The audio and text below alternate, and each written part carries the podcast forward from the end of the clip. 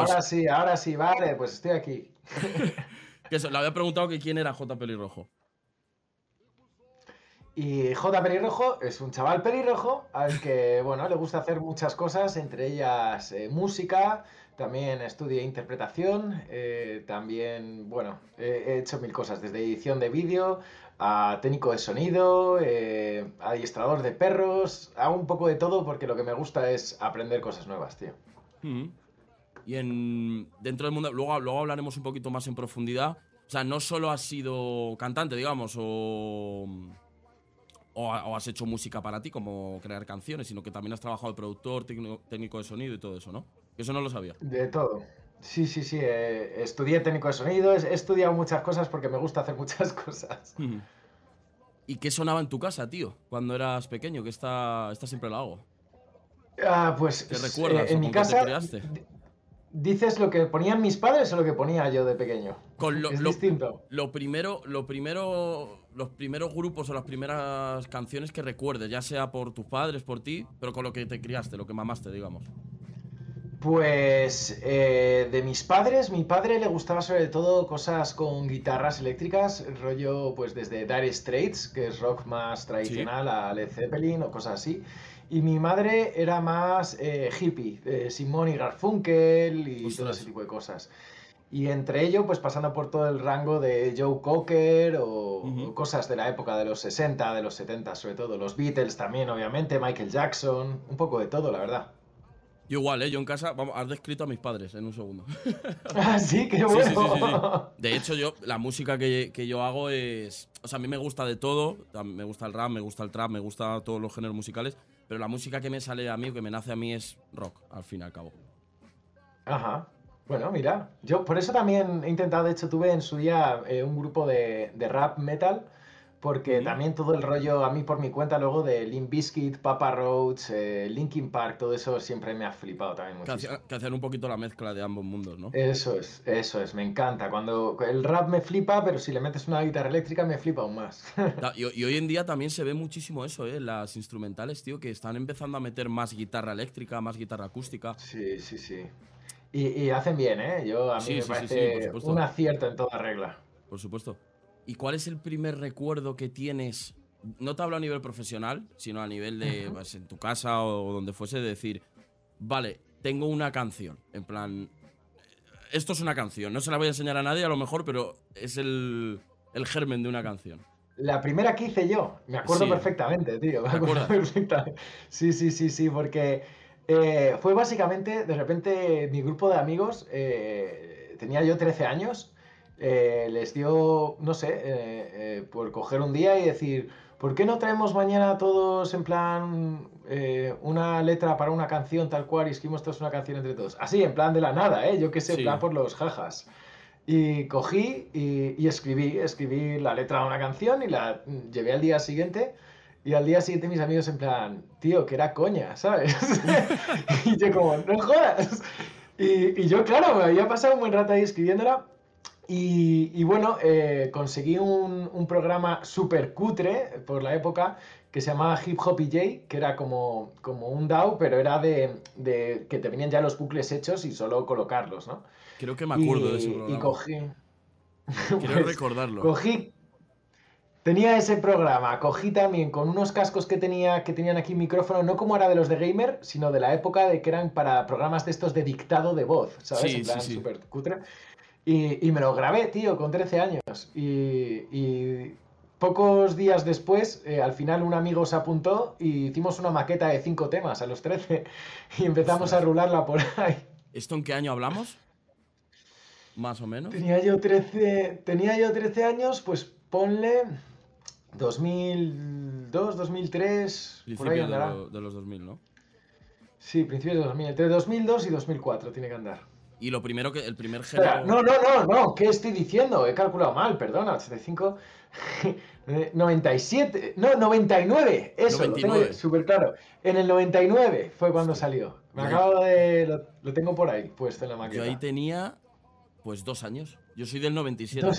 Yo tenía dos años. Eres del 97. Flipa, tío. Es que yo soy, soy del 85. Soy un viejo, macho. nos sacamos. Bueno, no, no, no, no.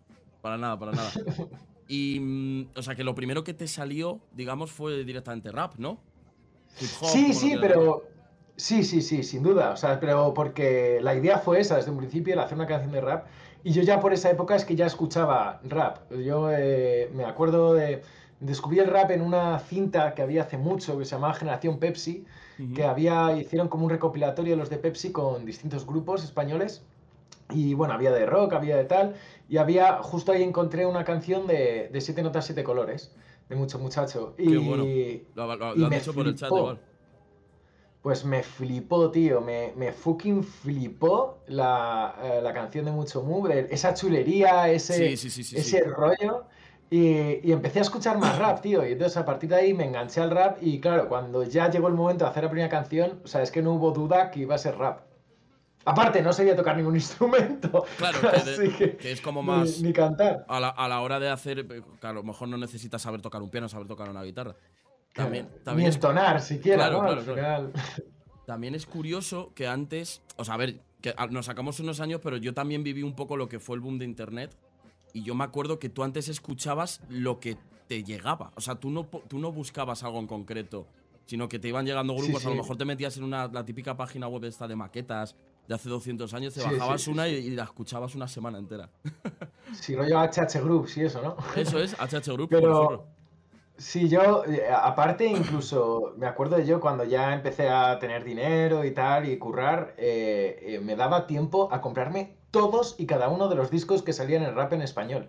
Salían tan pocos, ¿sabes? Que, que, podía tener todos en original, tío. y me iba ahí al Madrid Rock que ahora es una tienda de ropa. Sí, la cambiaron, es verdad. Sí, y me iba para allá, tío, y siempre iba a la sección de rap a ver si había algo nuevo, pero como a lo mejor salía un disco cada dos meses, claro.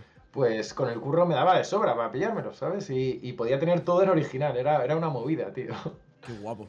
¿Y cómo... Ahora es imposible, ahora hay tanta gente haciendo tanto. Directamente ya no casi ni existe, se ha quedado más como algo de coleccionismo el formato físico. Lo hemos hablado Correcto, además. Sí, sí, sí, sí. Y, que aparte, pues eso, eh, si intentase seguir la pista de todo el rap que, sale cada día en Spotify, me pego un tiro. créeme, créeme que yo lo intento porque mi canal, aparte de los podcasts, yo me dedico a reaccionar a temas que me pasa la, gente por el chat. Y es una locura, es una locura, tío. O sea, cada jueves, no sé qué pasa los jueves hoy en día, salen 30, 40, 50 canciones, ¿sabes? Claro, es que eso es para salir en las listas los viernes. La gente lo sube siempre los jueves o los viernes para salir en las listas de Spotify. Si lo pones. Ah, si lo sacas un lunes, no te lo ponen en las listas. Si sale. Justo, o sea, tú dices el jueves a las 12 de la noche, ¿no? Sí, eso es. me equivoco. Eso, es. es. porque si sale a esa hora, eh, si lo programas para el viernes, que es jueves a las 12 de la noche, eh, es justo cuando Spotify es capaz eh, de. O sea, ahí es donde elige si ese tema va para las listas o no. Eso es. La cuestión es que si lo ha sacado el lunes, no hace chequeo hasta el viernes. Entonces la canción ya es antigua para ese momento. Joder, pues llevaba. Tenía esa pregunta, tío, te lo juro, ya nos, la han respondido. por fin. Pues mira, resuelto, ya sabes por qué todo el mundo lo saca ahí. Y mm, dentro de, bueno, avanzando un poquito más en el tiempo, eh, tengo entendido, a lo mejor me equivoco, que eh, participaste en las primeras batallas de Red Bull que ni siquiera se llamaban así en la época, creo. Sí, correcto. De, hecho, participé también en la primera que ya se llamaba Red Bull. Sí. Eh, y bueno, pues antiguamente. A mí siempre me había gustado mucho improvisar. Y cuando sale la película de 8 millas, le guste a quien le. le gusta a quien no le guste, porque en esa época todo el mundo era como que la criticaba, pero en realidad todo el tema de convertir la improvisación en batallas fue a partir de esa película, te lo aseguro, ¿sabes?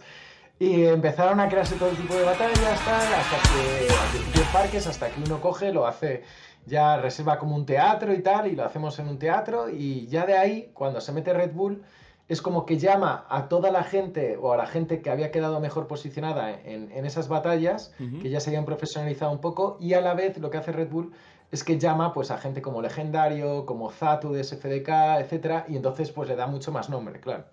Qué bueno, tío. O sea, que al principio mm, a mí me sorprende porque imagino que tú sobre todo habrás visto el cambio eh, de, cómo fueron esas primeras Red Bulls a cómo son hoy en día, tío. Que hoy en día parece un partido de fútbol. O sea, ya, ya, en cuanto a espectadores, dices, ¿no? Sí, sí, y, de producción y de. Es una locura.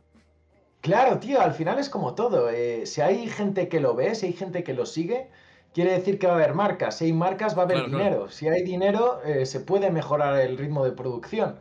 Entonces, eh, ahora hay tantísima, tantísima gente siguiéndolo que, pues bueno, imagino que tienen presupuesto de sobra para poder hacerlo a lo grande. Lo cual es la polla, tío, me parece fantástico. La verdad es que no sigo mucho las batallas hoy por hoy, no, no sé, no, no me he dado por ahí, pero, pero sí que he visto un poco el, el efecto que se ha creado alrededor y me parece brutal. Me encanta que, haya podido llegar a ese nivel. Mm, han, apostado también, están apostando mucho por, gente nueva. Sí que es verdad que ha cambiado un poco la dinámica. Antes era un poco más eh, rap puro y ahora es más improvisar. ¿Sabes lo que te quiero decir? No sé si me explico bien. Que ahora premian más, premian más la improvisación que el flow. Oh, no sabía eso. O al menos eso es lo que pues noto yo. Ya te digo, es que no lo sigo, así que no puedo tenerlo claro, eh, una respuesta en ese sentido, pero, pero bueno, o sea, al final imagino que también se van a acabar moviendo, igual que la producción va según quien lo ve, también el hacia dónde evoluciona lo que van puntuando y no será también según lo que la gente lo ve, ¿no? O sea, me refiero de... Sí, sí, claro. Si hay un millón de personas y de ese millón de personas 900.000 valoran más X cosa, pues imagino que al final los jueces dirán, pues hay que valorar más X cosa porque es lo que llama la atención al público y al final el público es lo que hace que esto sea lo que funcione. Sí, lo están diciendo por el chat ahí que antes eran raperos puramente, ahora son menos, pero no quitan ni la, ni la calidad ni la dedicación. No, pues ahí está, sí, al final. Y tú en... Al final es una forma de entretenimiento mientras entretenga. Sí, sí, por supuesto. Y super, yo, yo, me lo paso genial, yo me las veo todas. O sea, las finales, semifinales y todo esto, a mí me encanta, me lo paso genial. Que te iba a preguntar, en, en, tu, en tu carrera musical, ¿has, ¿has sido autodidacta al 100%? ¿Has recibido clases de algún tipo? ¿O ha sido todo por tu cuenta? Eh, a ver, eh, yo, yo, cuando empecé no había internet, empezamos por ahí. yo cuando empecé no existía internet, eh, o, existía, pero teníamos un modem que iba enganchado al teléfono, que no podías llamar al teléfono a la vez que... De estos que sonaban... Internet. Sí, eso es, eso es. Y, y aparte, claro, yo no vivía por esa época ya en el centro, sino que vivía en la sierra, como donde vivo ahora, y entonces aquí llegaba a un peor conexión. O sea, había en mi casa un ordenador con internet que era el de mi hermana y era únicamente se podía usar eh, para estudios, ¿sabes? En plan de me meto un segundo eh, bajo chequeo de padres y mirabas lo que querías mirar. Eso es, y, listo. Y era tan coñazo que muchas veces te cogías la enciclopedia antes que meterte en internet porque tardabas cinco horas con el internet que había ahí. Sí, sí, que te cargaban las imágenes a cachos. Eso es, tío. Así que eh, cogí. Me hace gracia que haya gente que, no haya vivido eso, pero bueno, el caso es que eh, al principio eh, yo empecé, pues eso, pues lo que ibas escuchando, lo que ibas averiguando por tu propia cuenta, con el programa este, ya te digo, que conseguí encontrar que metías bucles, de ahí escuchas que alguien habla de uno o no, pues el Cubase es como eso, pero profesional, y te descargas el Cubase, y entonces buscas cómo hacerlo, bueno, te descargas o te lo pasan más bien. O te lo pasan. alguien que, alguien que, que lo han conseguido encontrar, dos a ver dónde. Y bueno, al final sí que hay mucho autodidacta, pero eh, muchísimo. O sea, a mí cuando la gente me dice, es que no tengo recursos, hoy por hoy les digo, no me jodas, tío, que vivimos en 2021. Es mentira, es literalmente mentira. literalmente mentira. sea, Si tienes internet para poder estarme diciendo eso, es literalmente mentira que no tengas recursos. Y, lo, hablamos el otro día con un, chico, un chico de Mallorca que hace, que hace trap. Em, no sé qué reggaetonero de estos súper famosos dijo que hoy en día la gente que se queja de que no tiene acceso a darse a conocer o a hacer música es un llorón, literalmente. Y estoy de acuerdo, ¿eh? Estoy de acuerdo, tío. Hoy más que si nunca. Tienes, o sea, es que más fácil no puede ser. Y que al final, que es que todo el mundo se piensa a lo mejor que se tienen que comprar un Newman el primer día. Y no es así. Totalmente. O sea, que todos hemos pasado por el típico micrófono este finito de ordenador del chino de 3 euros. Totalmente. Yo me acuerdo que con mi hermano y yo lo que hacíamos era poner bolas de calcetines alrededor para que hiciese como de antipop y que, y que no petase, ¿sabes?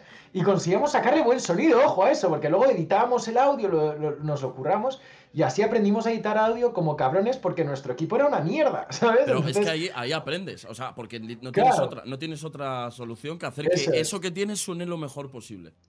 Eso es. Y la cuestión es eso, de que ahora la gente se compra un micro que ya hubiésemos soñado con tener en esa época y te dicen, ah, es que suena mal porque no tengo presupuesto para un micrófono mejor. Tío, sonábamos mejor con un micro más mierda, ¿sabes?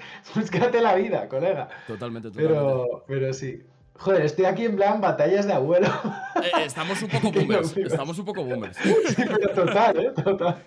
No, joder, si, si, es que al final me sorprende que aún tú siendo un poquito más mayor que yo, hemos yo he vivido igual la, creación de Internet y hay preguntas sobre eso porque creo que, es interesante, sobre todo contigo, que viviste el boom absoluto de las redes sociales, de YouTube, de, todo esto. De todas formas, diré con lo que has dicho antes de autodidacta y demás, que que igual que sí que te lo tenías que currar por tu cuenta muchísimo más, también la gente por esa época, si tú encontrabas a alguien que le gustase el rap, era, era un tesoro, ¿sabes? Porque no había tanta gente, entonces éramos pocos, hablabas con todos los que encontrabas de esa forma y todos queríamos compartir y ayudarnos unos con otros.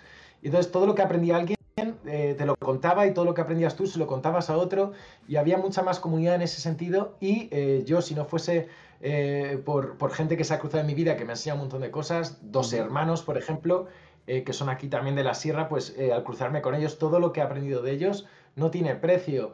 desterrados en su día también me crucé con ellos y me enseñaron cosas. hay un montón de grupos y personas con los que he ido coincidiendo a lo largo de la vida que de un modo u otro han aportado a que yo aprenda un poco más. Así que eso, brutal, tío. mentiría si dijese que todo es autodidacta. Es que se me ha quedado la cámara congelada del directo. Un segundo. Pues si quieres apaga la mía del, chat porque también se había quedado congelada, así que. ¿También se había quedado congelada? A ver, esperad un segundo, chicos, perdonad, eh. A todos los que estamos por aquí, un momentito. Joder, es que tengo aquí 200 cables, tío. A ver si se ve ahora. Ahora, ya he vuelto. Estoy vivo. Hola. ¡Volviste! He vuelto. Vale, o sea que eso, que fue un poquito mezcla, que también, que digamos que había como más piña antes a lo mejor a la hora de que conocías a alguien que tenía o hacía rap y ven, te voy a ayudar, te voy a enseñar. Hoy en día eso pasa menos, ¿eh? menos claro, yo, creo yo.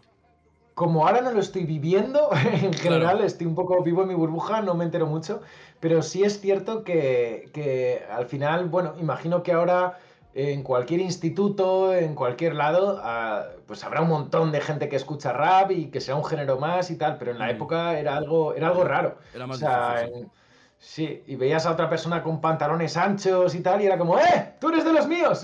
sí. con, ¿Cómo se llamaba la marca esta? La de la del rinoceronte, tío, me acuerdo yo. La de Eco. Eco, yo era, era como la marca que te delataba, en plan, ¿llevas Eco o, o York o algo de esto? Sí, sí, o incluso antes aquí en Madrid hacíamos mucho con una tienda que se llama Tribu Urbana, que, lo hacían en plan, eh, era como cutre, pero servía perfectamente. La versión barata. Yo soy de Madrid, eh, igual, pero de Madrid Sur, o sea, estamos justo en el otro lado. Yo soy de, Aranjuez, ah, no sé si lo, si lo conoces. Sí, sí, sí, conozco, conozco Aranjuez. Pueblecito de acá abajo. Pues eh, y creo que tienes publicado, si no me equivoco, que estaba mirando un poquito antes en, Spotify, tienes publicado seis, discos, ¿puede ser? Puede ser, no los he contado, pero... Más, más o menos, los que hay en Spotify son seis. Son seis, sí, puede ser. Es que como al final también antes de eso hay unos tropecientas maquetas, luego también he hecho discos eh, con otras personas, eh, EPs, por ejemplo, con, con mi hermano tengo un disco a medias, con Fase y Chris Monet tengo también como otro que eran solo tres canciones, pero bueno, ahí está.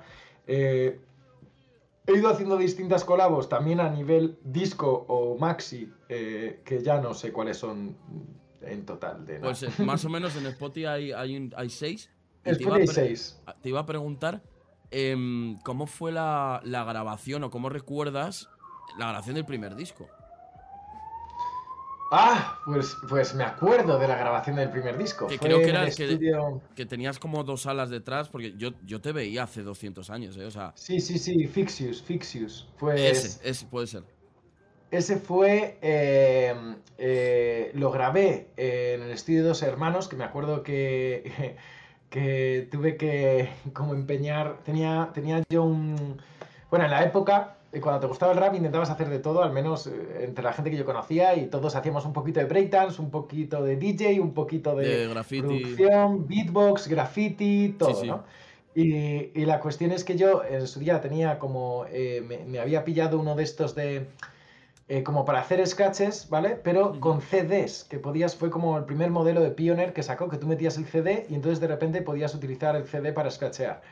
Y, tuve que deshacerme de eso para poder grabar el disco, para tener dinero para usar el estudio y lo hice ahí en el estudio de dos hermanos. Y ya te digo, pues fue también una experiencia donde aprendí un montón. Ya había grabado temas para recopilatorios. O sea, que al final el disco sale por eso, porque yo estoy grabando temas en distintos recopilatorios, como La Sierra en Pie de Guerra, como muchos del de Estado Chungo, eh, algunos también en su día de Boa, creo que apareció también unos cuantas canciones mías por ahí en recopilatorios.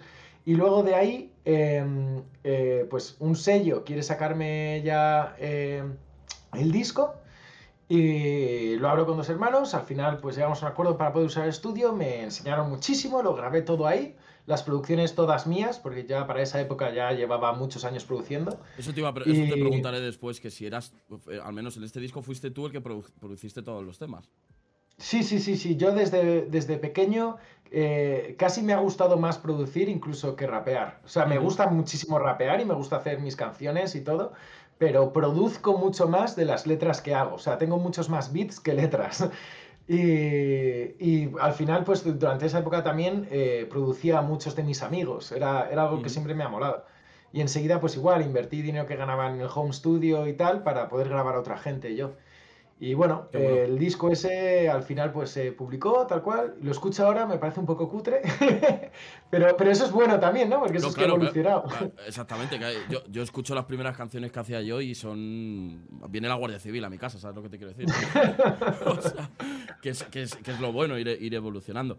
y ahora, una pregunta jodida, si tuvieses que, y esta es, es cabrona, si tuvieses que quitar un disco de todos de los que tienes, al menos de los seis que hay en Spotify, si, eh, tienes que elegir uno que, que, sería el favorito y tienes que eliminar mm. uno. vale, eliminaría Fixius por, por, porque ahora lo escucho y me suena más a maqueta que a disco, ¿sabes? Ahora es como... O sea, el primero que hiciste, ¿no? El primero, sí, porque me, ahora lo escucho y digo... Tío, sí, en la época a lo mejor sonaba mínimamente profesional para lo que había en el, rap español, pero lo escucho ahora y digo, tío, esto es una maqueta, esto no es un disco. Y, de quedarme, eh, pues fíjate, siempre, siempre, pero imagino que me pasa así, es el último. El último que, más me gusta, claro, el, eh, de los que están publicados, Relieves, que es el último que he sacado, lo saqué las navidades pasadas. Eh, para mí es, es, es el mejor porque...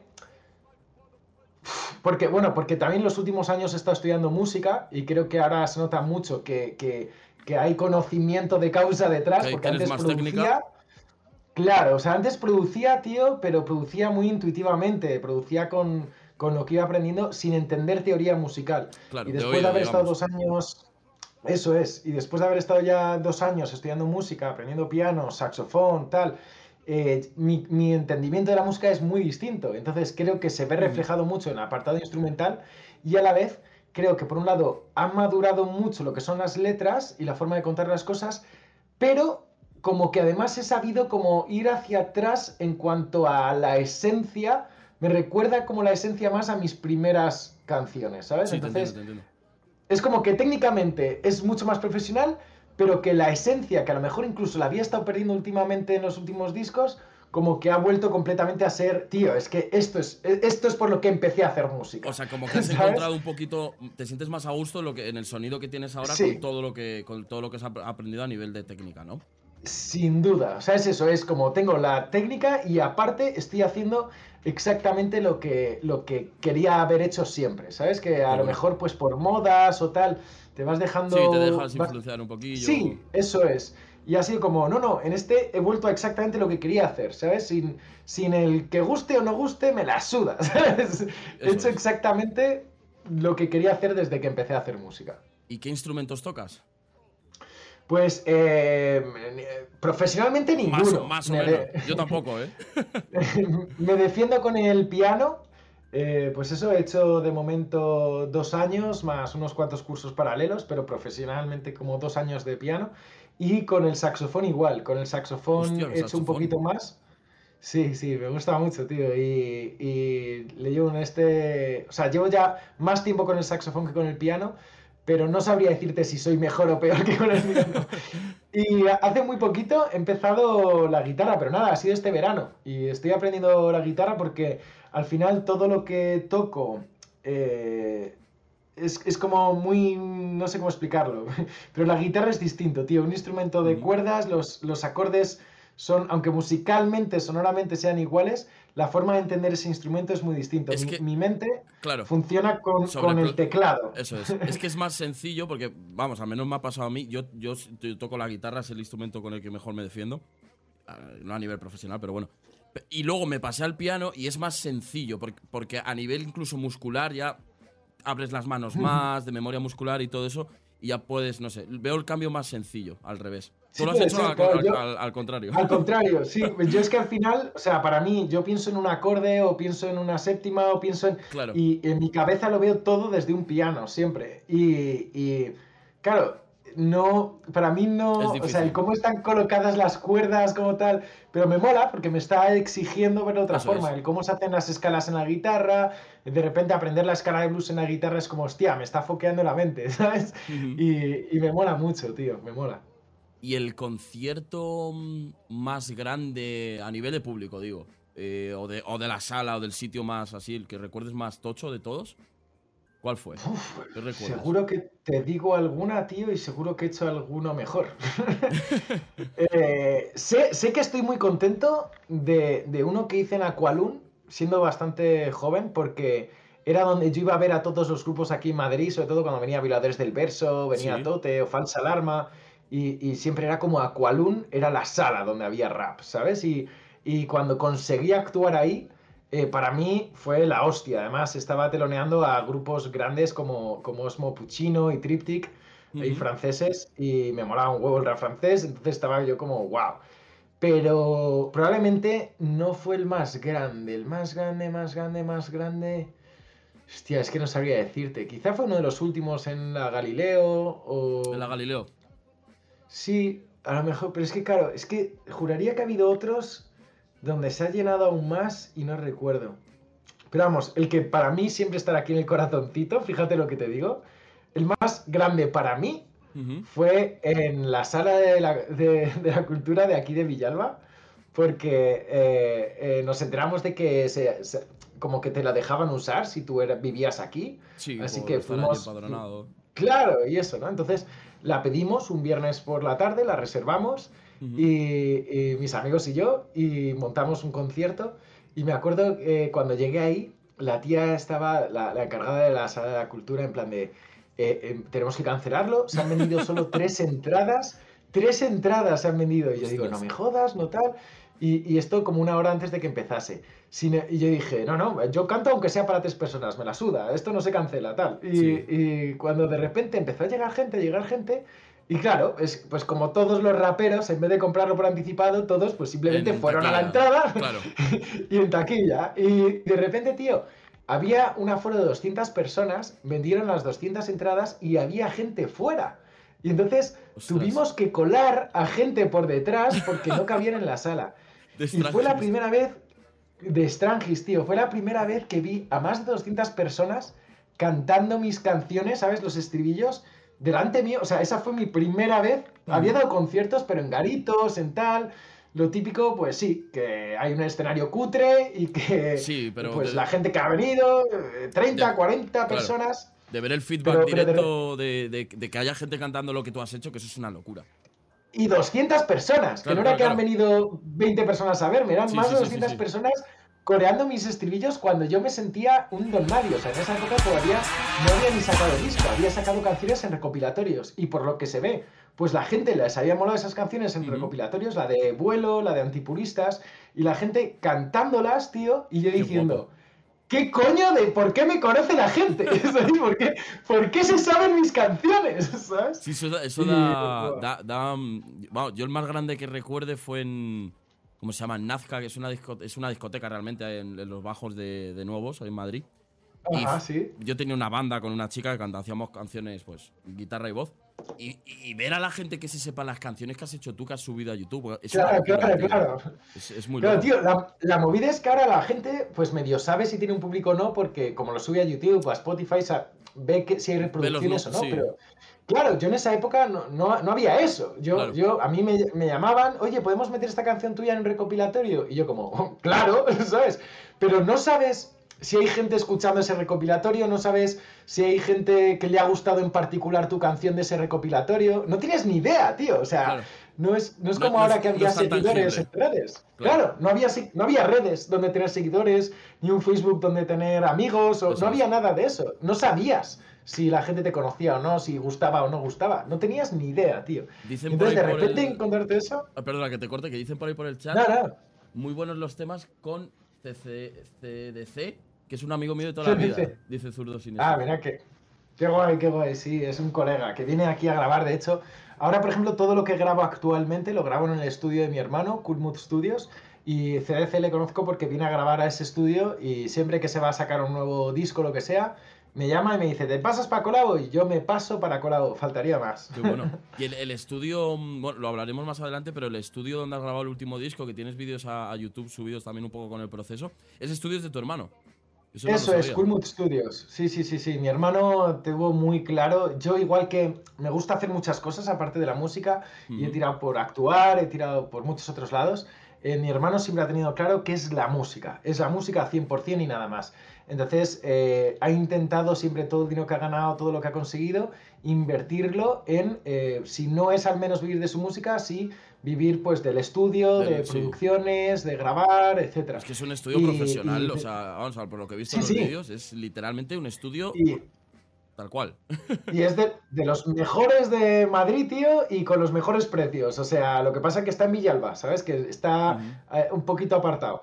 Pero eh, vienen, vienen aquí a este estudio un montón ahora de los artistas de, no voy a decir los sellos, pero sí, de los sellos más grandes de, de música están yendo ahí a grabar porque es un sonido, o sea, es que además son muy buenos, tío. O sea, sacan ya no solo el equipo y el estudio en sí, que sea profesional y demás, que lo ves nada más llegar, sino esa parte, el sonido que sacan. El sonido, eso es. Porque al final, tío, es lo que te digo, mi hermano y yo, pues eh, somos de los que poníamos calcetines a los micrófonos de estos cutres del chino para sacar el sonido, luego editábamos el audio, hemos vivido eso. Entonces, ahora hace eso pero con equipo profesional de cojones. Entonces, claro, o sea, todo lo que él ha ganado lo ha invertido ahí. Y, y ese estudio es, es, su vida y yo me aprovecho mucho. Hombre, yo lo haría igual, ¿eh? Si, mi hermano tuviese un, estudio así, no jodas. Claro, tío. Y yo aparte, encantado. Aparte de, vamos, que es lo que te he preguntado un poco al principio, aparte de ser cantante, ¿qué otros palos has tocado? Que nos has dicho ya eh, como productor, sobre todo, que, que, que, te gusta incluso más que a lo mejor hacer canciones. Eh, pero has, hecho letras? ¿Has hecho alguna otra cosilla? Eh, ¿Dentro del género música? Sí, para, otros artistas. Para otros artistas. letras no he hecho, ¿no? no además, yo creo que es un poquito por la cosa esa que hemos tenido siempre de, los raperos, ¿no? Como que son nuestras letras y escribimos. Sí, como que es algo muy personal, ¿no? Muy... Sí, como que no, escribo para otros. Y no me. No, o sea, seguro que si me pusiese no me. O sea, estaría bien hacerlo, pero no sé, nunca me ha dado por ahí. Siempre he preferido tanto producir como eh, hacer de, técnico de sonido, de tener mi home studio y grabar a gente, de tal, o sea, mezclar, masterizar todos esos apartados técnicos, todos, todos, todos los he controlado. La cuestión es que sí es cierto que durante algunas etapas de mi vida he hecho eso, pues para poder tirar para adelante, y, pero no es lo que más me gusta. A mí la mezcla, el mastering y tal, me gusta saber hacerlo porque al final, por ejemplo, también mi último disco, bueno, no, el último creo que ya lo hizo mi hermano, pero las últimas canciones que voy a publicar ahora, ya toda la mezcla y el mastering lo estoy haciendo yo, porque me gusta no depender de nadie para ello, pero es una cosa que lo hago porque quiero ah, tener el control de todo, pero es mm. un coñazo hacerlo. El mastering es complicado, es complicado. Sí, a mí la, la mezcla y el mastering es algo que me parece un coñazo, entonces si puedo evitar hacerlo para otras personas, lo evito. Y, para eso les digo, ahí tenéis el estudio de mi hermano, es un crack, ya está. Pero eh, para mí sí me gusta intentar hacerlo. Y ahora para otras personas intento como mucho solo producir porque esa parte sí que me flipa, tío. La parte de crear instrumentales es algo que, me apasiona, tío. Y haría también... es más divertido, sobre todo haciendo, haciendo canciones. Yo igual, yo he producido alguna cosilla, pero a la hora de ir a grabar, poner el micrófono, eh, participar de forma activa en vamos a poner un pene aquí, vamos a poner, vamos a quitar, ¿sabes? Es más divertido, más dinámico. Que luego hay gente que le flipa masterizar también. Y, y debe estar ahí. Claro, mira, mira Soma, ¿no? Yo creo que es como el, gran referente de, es que la mezcla y el mastering para él es como wow, ¿sabes? Y es como genial que haya gente así. Yo no soy de esos. Totalmente. Yo no soy de eso. Totalmente de acuerdo. Prefiero mucho más, incluso que pues eso, que me pasen un corto y componer música para el corto, hacer una banda sonora, lo que sea, tío. Así musicalmente me flipa experimentar con eso, la parte creativa. Pero yo soy de eso, de la parte creativa. La técnica la aprendo porque creo que es importante controlarla y que se te dé relativamente bien pero lo que más me flipa es lo creativo. ¿Y bandas sonoras también haces? ¿O has, hecho música para He hecho algunas, sí, para cortes, nada profesional, o sea, nada que pueda... Bueno, eh, profesional, lo más profesional que he hecho ha sido eh, eh, músicas para anuncios de televisión. Ahí sí que, he colocado algunos jingles, pero, pero fuera de eso, no, nunca en una película o una serie. Entonces, todo lo demás, fuera de lo que es el mundo de publicidad, eh, sí que tal. Pero vamos, que eso lo hacía también porque trabajaba con una editorial, entonces yo iba creando mucha, mucha música que, ellos la movían y pues al final lo colocaban eso en anuncios, lo que sea, y te pagan royalties y está guay. Y de repente además te encuentras un anuncio en la tele que dices, ¡Coño! Eso, es mío. Ese instrumental es mía. Qué guapo. y, mola, pero, pero todo lo demás ha sido a nivel amateur, por desgracia. Ojalá algún día me llamen de una, de una producción en plan profesional, para Netflix, que ahora llaman a mucha gente, a ver si me dejan hacerle. Sí, sí, sí, sí, están cogiendo mucha gente a nivel nacional, por ejemplo. No sé si conoces a, a Paul 314, ¿te suena? No, tío, ahora mismo no, que es productor también de. Eh, no, él es, él es músico, es. Eh, Ajá. Joder, le tienes que conocer cómo se llama la canción esta súper famosa suya, tío. Que salió en 3 metros sobre el cielo. A ver, espera. Es que con él tengo relación, por eso decía. ¿Cómo se llama la puta canción? La de Jóvenes Eternamente, ¿te puede sonar? Ah, sí, sí, sí, sí, sí, sí, sí, Pues ahora, por ejemplo, a él, que yo, yo aparte también tengo una empresa de, bueno, de grabar videoclips y tal, y, le cogieron hace nada para la serie esta, Sky Rojo, creo que se llama. Qué bueno, tío. Están cogiendo a mucha gente de, para, para música para series, también es interesante. Y ahora hablando un poquito más de, a nivel de letras, a nivel del guion, del texto, tu música tiene un mensaje muy marcado vamos, al menos que me he estado escuchando casi todos los temas que tenías en Spotify, eh, sobre no, no rendirse, ¿no? Sí, sí, hago mucho, hago mucho eh, la música que me gustaría escuchar a mí. Entonces, eh, desde pequeño, pues imagino que muchas veces cuando doy ánimos a los demás lo que sea a través de la música o hago canciones motivacionales lo que sea, es, de algún modo porque es lo que a mí me hubiese gustado encontrar o lo que sea. O sea, uso, uso la música de dos formas. Uno, como, como para eso, como para hacer la música que me hubiese gustado escuchar a mí y a lo mejor no he encontrado. Y dos, eh, como terapia, como, como quien va al psicólogo o ah, quien ah, escribe un ah, diario. Eso es. Al final es como escupir un problema que tienes o alguna cosa lo haces canción y duele menos. Está comprobado. Entonces, eh, al final todas mis canciones son generalmente eso, o, dándome ánimos a mí mismo y de algún modo pues al resto del mundo, o eh, eh, soltando mi mierda ahí, lo que esté pasando en ese momento chungo. De hecho, al final me dice mucha gente, tío, es que eh, tus canciones, así en general, eh, son casi siempre muy, como muy depresivas, muy tristes, muy tal. Parece. Digo, tronco, es que es cuando me apetece escribir. O sea, cuando estoy súper feliz, estoy por ahí con los amigos de fiesta. Claro, no, no estoy con. Oh, me voy a poner a hacer un tema ahora. No, estoy disfrutando. Este es el episodio 6 de los podcasts. Es eso que acabas de decir, de toda la gente con la que he charlado, todo el mundo ha dicho lo mismo. Y es que es verdad. Es que es verdad, tío. Cuando estás bien, estás bien y estás disfrutando. Totalmente. Y de repente cogen y te rompen el corazón y es como, bueno, voy a sacar doble disco, no, no uno, doble. Se viene. es así, es así, demostrado, tío. Igual que para producir sí que puedo hacerlo mucho más estando feliz o estando triste, me da igual. Producir es algo que puedo hacer cada día de mi vida independientemente de mi estado anímico. Sin embargo, para las letras, eh, a mi modo de verlo, me salen mucho mejor cuando estoy jodido que cuando estoy feliz. Es verdad, es verdad, es verdad. Pero sin duda, sin duda. ¿Y cómo es compartir, eh, que lo hemos hablado antes un poquillo, vida musical con tu hermano? A mí me parece algo súper bonito, tío.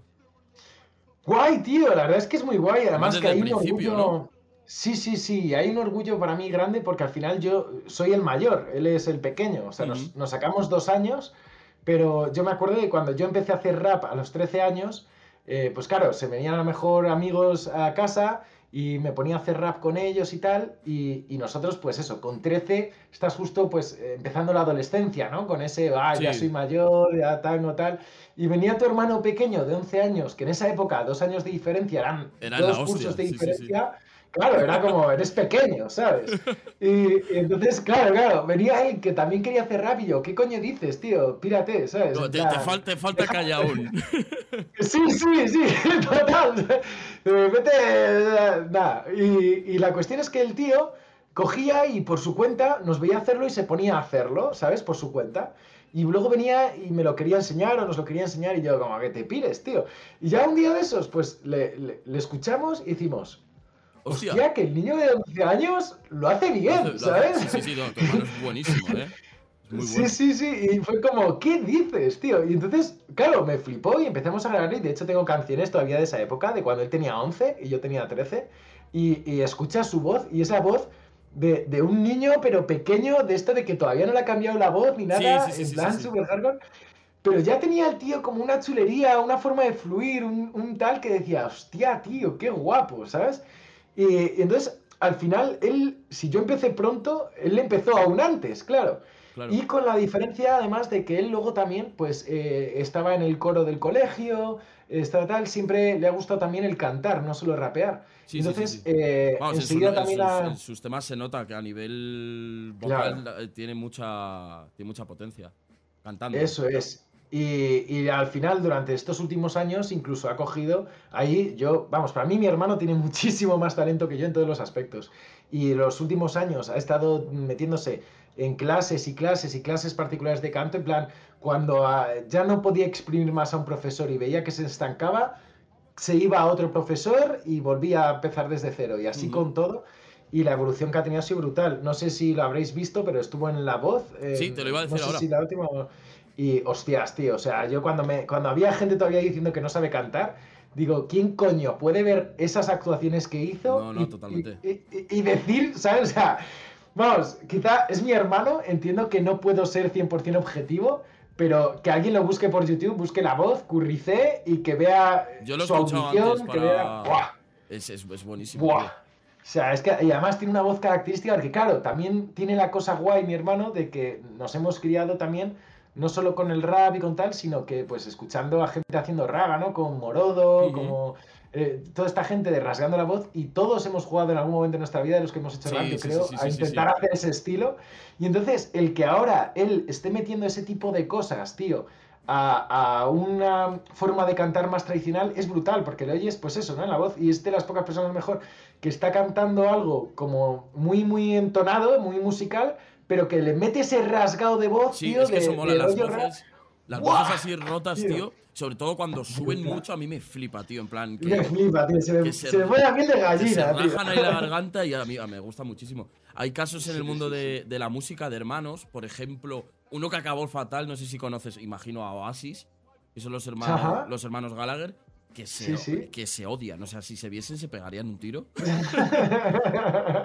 se venden a hostias, ¿no? Pues fíjate, mi hermano y yo de pequeños. Bueno, yo creo que como todos eh, teníamos nuestros rifirrafes y había veces que nos caíamos bien y otras veces nos llevábamos a matar, ¿eh? Pero a matar, de no, de no aguantarnos, de no poder ni vernos. Sobre todo yo me acuerdo de, pues eso, en la época de adolescencia, todo lo que yo hacía, mi hermano intentaba copiarlo y a mí me desesperaba. Eh, sí, sí, sí, sí, eso pasa, eso pasa. Siendo el mayor, que yo también lo soy, lo ves y es como, ¿qué haces? Deja de copiarme en todo, tío, deja de ser un puto clon. Pero y sin embargo, luego al final... Tú eres una referencia, pero el problema es que tú a esas edades no te estás dando cuenta de que estás influyendo sobre tu hermano, sobre, yo qué sé, tu primo o alguien que puede ser más pequeño. Sí, sí, sí, sí. Totalmente. Y la cuestión es eso, que yo creo que luego ya cuando crecimos, eh, pues tío, no hay nadie, nadie que me pueda conocer tanto como me conoce él, que lleve toda mi vida a, mi lado, que, que ¿sabes? O sea, es, mi mejor amigo, sin duda alguna, porque no... Qué bueno, tío. O sea, claro, o sea, es que al final uno crece, y pero esto tardó en pasar, ¿eh? o sea, la, madurez también cuenta para la edad, los años. Ya digo yo que con 16 todavía nos habíamos matado, pero con 25 ya es en plan, tío, yo por mi hermano mato. Qué bueno. Y él participa a la hora de la producción, imagino, si lo has grabado con él en su estudio, es obvio que participa a la hora de producir tus temas también. Eh, en cuanto a lo musical, generalmente no. O sea, generalmente lo que es la producción musical la hago yo, es la parte que me gusta, y él se encarga de la parte técnica. En mis temas, él también produce y demás, pero en mis temas generalmente me gusta hacer toda la parte musical yo, y luego él hace la parte técnica de mezcla, de mastering, de tal. Sí que a veces eh, pues ha metido algún detallito en plan de, tío, eh, o ideas, ¿no? En plan de esa caja no me mola nada, tío, vamos a buscar una caja que mole más, tal.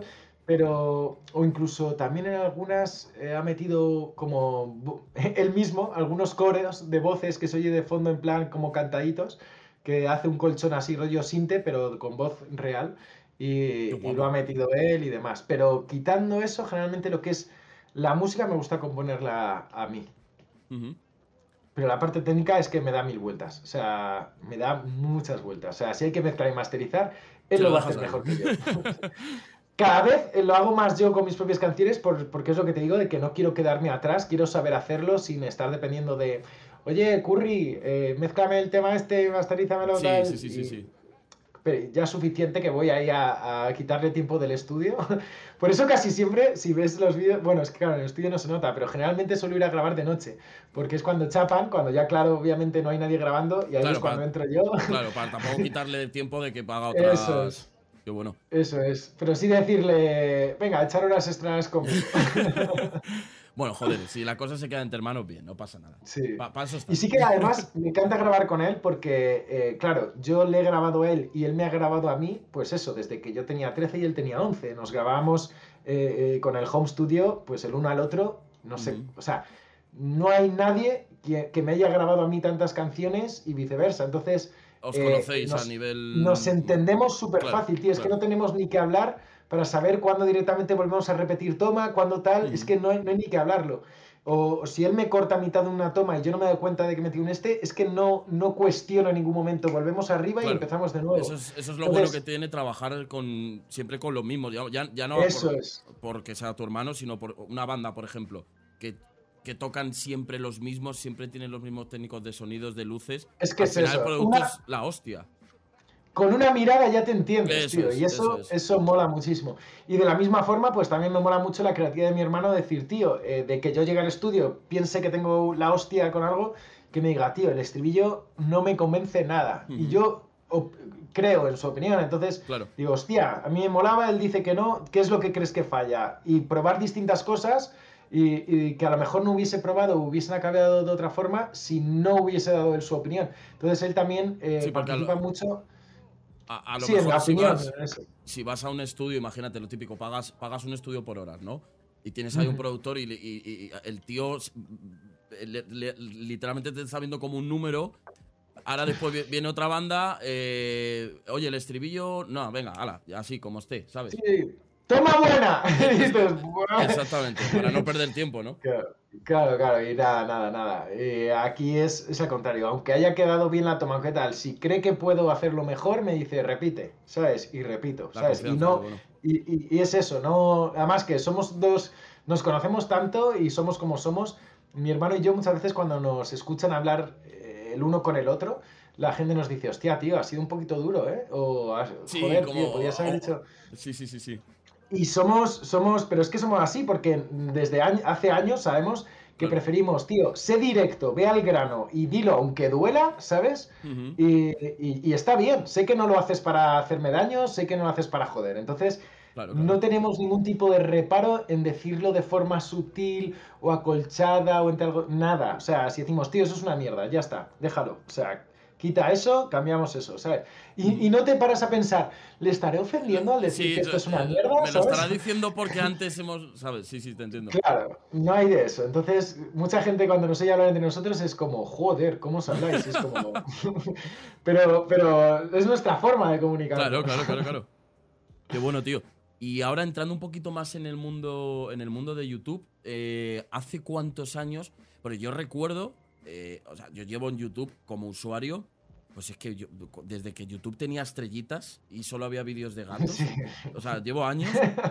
Em, y me acuerdo de que los primeros canales, por, eso me hace muchísima ilusión tenerte aquí, que veía eran tus blogs de que hacías en tu habitación. Es que me, me acuerdo hasta de la habitación, de la gorra esa que tenía roja y te quería preguntar, ¿cómo, cómo, o sea, ¿hace cuántos años empezaste en YouTube? ¿Sobre qué año más o menos? Te sé decir el año exacto, empecé en el 2006. 2006. Ahí, 2006. Fue cuando subí eh, mi primer... Además empecé por la música, empecé con un videoclip. Subí mi primer videoclip de la canción Vuelo y a partir de ahí empecé a subir más cosas y la cuestión es que yo por esa época tenía una página web eh, y, que era un formato medio blog, medio para poner cuando había conciertos, todo eso. Y, usaba YouTube simplemente un sitio donde hostear el vídeo sí. para embeberlo en la web, ¿sabes? Para, que apareciese en la web. Eso es. Y, la cuestión es que de repente empecé a ver más comentarios a través de la plataforma de YouTube, del hosteo de vídeos, que, en, la web. Y dije, ¿qué está pasando aquí? Y me dijo el webmaster que tenía por esa época, el que me hacía la web, me dijo, tío, ¿por qué no eh, el próximo comunicado que sueles hacer de voy a hacer un concierto no sé dónde, voy a hacer lo que sea, que lo hacía por escrito y ponía el típico cartel de concierto, me dijo, ¿por qué no lo haces hablando en forma de vídeo? Que a lo mejor lo... ¿Sabes? Porque la gente le jode leer textos largos, pero si lo haces en vídeo, a lo mejor lo ve más gente. Y dije, vale, y lo probé a hacer así. Y, efectivamente hubo una respuesta mucho mayor, mucho mejor, tal cual. Y entonces empecé a subir las cosas en formato vídeo y a centrarme ya en la gente que estaba en YouTube en vez de en la de mi página web, porque había muchos más. Tenías más, sí, sí, más, más peñita por ahí. Eso es. Y ya pues ahí todo eso va siendo entre el 2006-2009 y en el 2009-2010 es cuando me voy un año a Canadá porque la pareja que tenía por entonces eh, consiguió una beca para estudiar en el extranjero. Entonces yo estuve un año entero ahorrando para poder irme con ella y cuando llegué allí eh, legalmente no me dejaban ni trabajar ni estudiar y me avisaron de que si me pillaban le quitarían la beca a mi pareja. Así que de repente me quedé con cara de gilipollas porque yo había estudiado interpretación como actor y, uno de mis objetivos era, pues ya que estoy ahí en Estados Unidos, me meto en una academia de Estados Unidos y, queda guay, ¿sabes? Es decir, he estudiado un, un año, aunque sea Canadá, ¿vale? Que no es Estados Unidos, pero para el caso. Sí. Y digo, pues estoy de interpretación. Y no me, no me dejaban. Me dijeron que como me pillasen, como que le quitaban a ella la esta. Entonces, me quedé un año, tío, sin poder hacer nada. ¿Y qué hacía? Pues tenía una conexión a internet, miraba los vídeos que hacía la gente, los americanos allí en Estados Unidos, y eran cosas que todavía no estaban haciendo aquí en España. Y sí, que, más... Eso te quería preguntar, ¿qué, qué, canales americanos eh, fueron eh, tu inspiración para hacer lo que hacías después en YouTube? para mí los top fueron Mystery Guitarman, que hacía mucha edición con música, eh, The Storm, que era rapero, pero también hacía lo de poner muchas distintas, en plan, hacía el beatbox y el cantar a la vez, y eh, Freddy Wong, que hacía efectos especiales, que luego con el tiempo también yo acabé estudiando postproducción, efectos especiales para cine. Me suena ese canal, tío. Por eso. Que los hacías con After Effects, en plan, que ponía fuegos y... Eso es, o sea, las parado. Se le veía tocando, tocando la guitarra encima de un coche, por ejemplo, ¿sabes? Iba por la autopista encima de un coche y era todo postproducción. Y entonces eh, me gustaban mucho esos tres y aparte estaba enganchado a uno que se llamaba Shade Arts de, eh, de Shea Carl y, y, era un blog diario. Entonces empecé yo ahí en Canadá a hacer un blog diario y hacer pues jugar eso con, con los efectos que iba aprendiendo, a mezclar música con edición, así un poco por mi cuenta, aunque más tarde lo estudiaría. Y la cuestión es que, claro, nadie estaba haciendo ese tipo de blogs o ese tipo de cosas eh, con secciones, como estructurado, con sentido. Y lo hacían en Estados Unidos, pero no en España. Entonces fui de los primeros en hacerlo en España y claro, eh, pues no había otra gente haciéndolo. no había competición, pues empecé a subir muy rápido. por, aquella época estaba, bueno, Logio igual, otro de los, de los grandes a nivel de YouTube de España Que hacía, pues, él, hacía eh, comedia, ¿no? Doblaba los vídeos. Sí, Por, esa época lo que hacía él sobre todo era doblar vídeos. Creo que no hacía mucho más. Había muy poco de, blogs diarios y todo esto. Había poco o nada. Pablo Blogs, para mí, creo que fue como el pionero en España.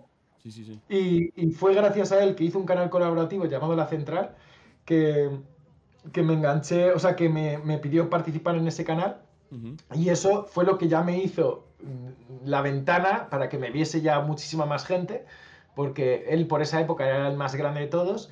Y al darme esa oportunidad de participar en su canal colaborativo, de repente lo que yo estaba haciendo, que era algo que nadie estaba haciendo en España, puesto con ese público que parecía grande por entonces, pero estamos hablando a lo mejor de 14.000 suscriptores. Sí, sí, sí. en una época donde eso, era, eso era una locura. Pero una locura. Era, una locura. Por, ejemplo, cuando Willy Rex tenía, que yo le veía igual, eh, tenía 20.000 suscriptores y eso era como si hoy en día tuvieses 3 millones, 2 millones, que ahora es algo como súper fácil, ¿sabes?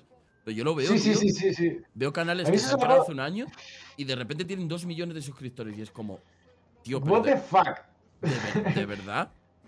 Literal, yo tardé cuatro años, tío, en conseguir mis primeros mil suscriptores. Claro, es que, eso, era, eso era lo normal.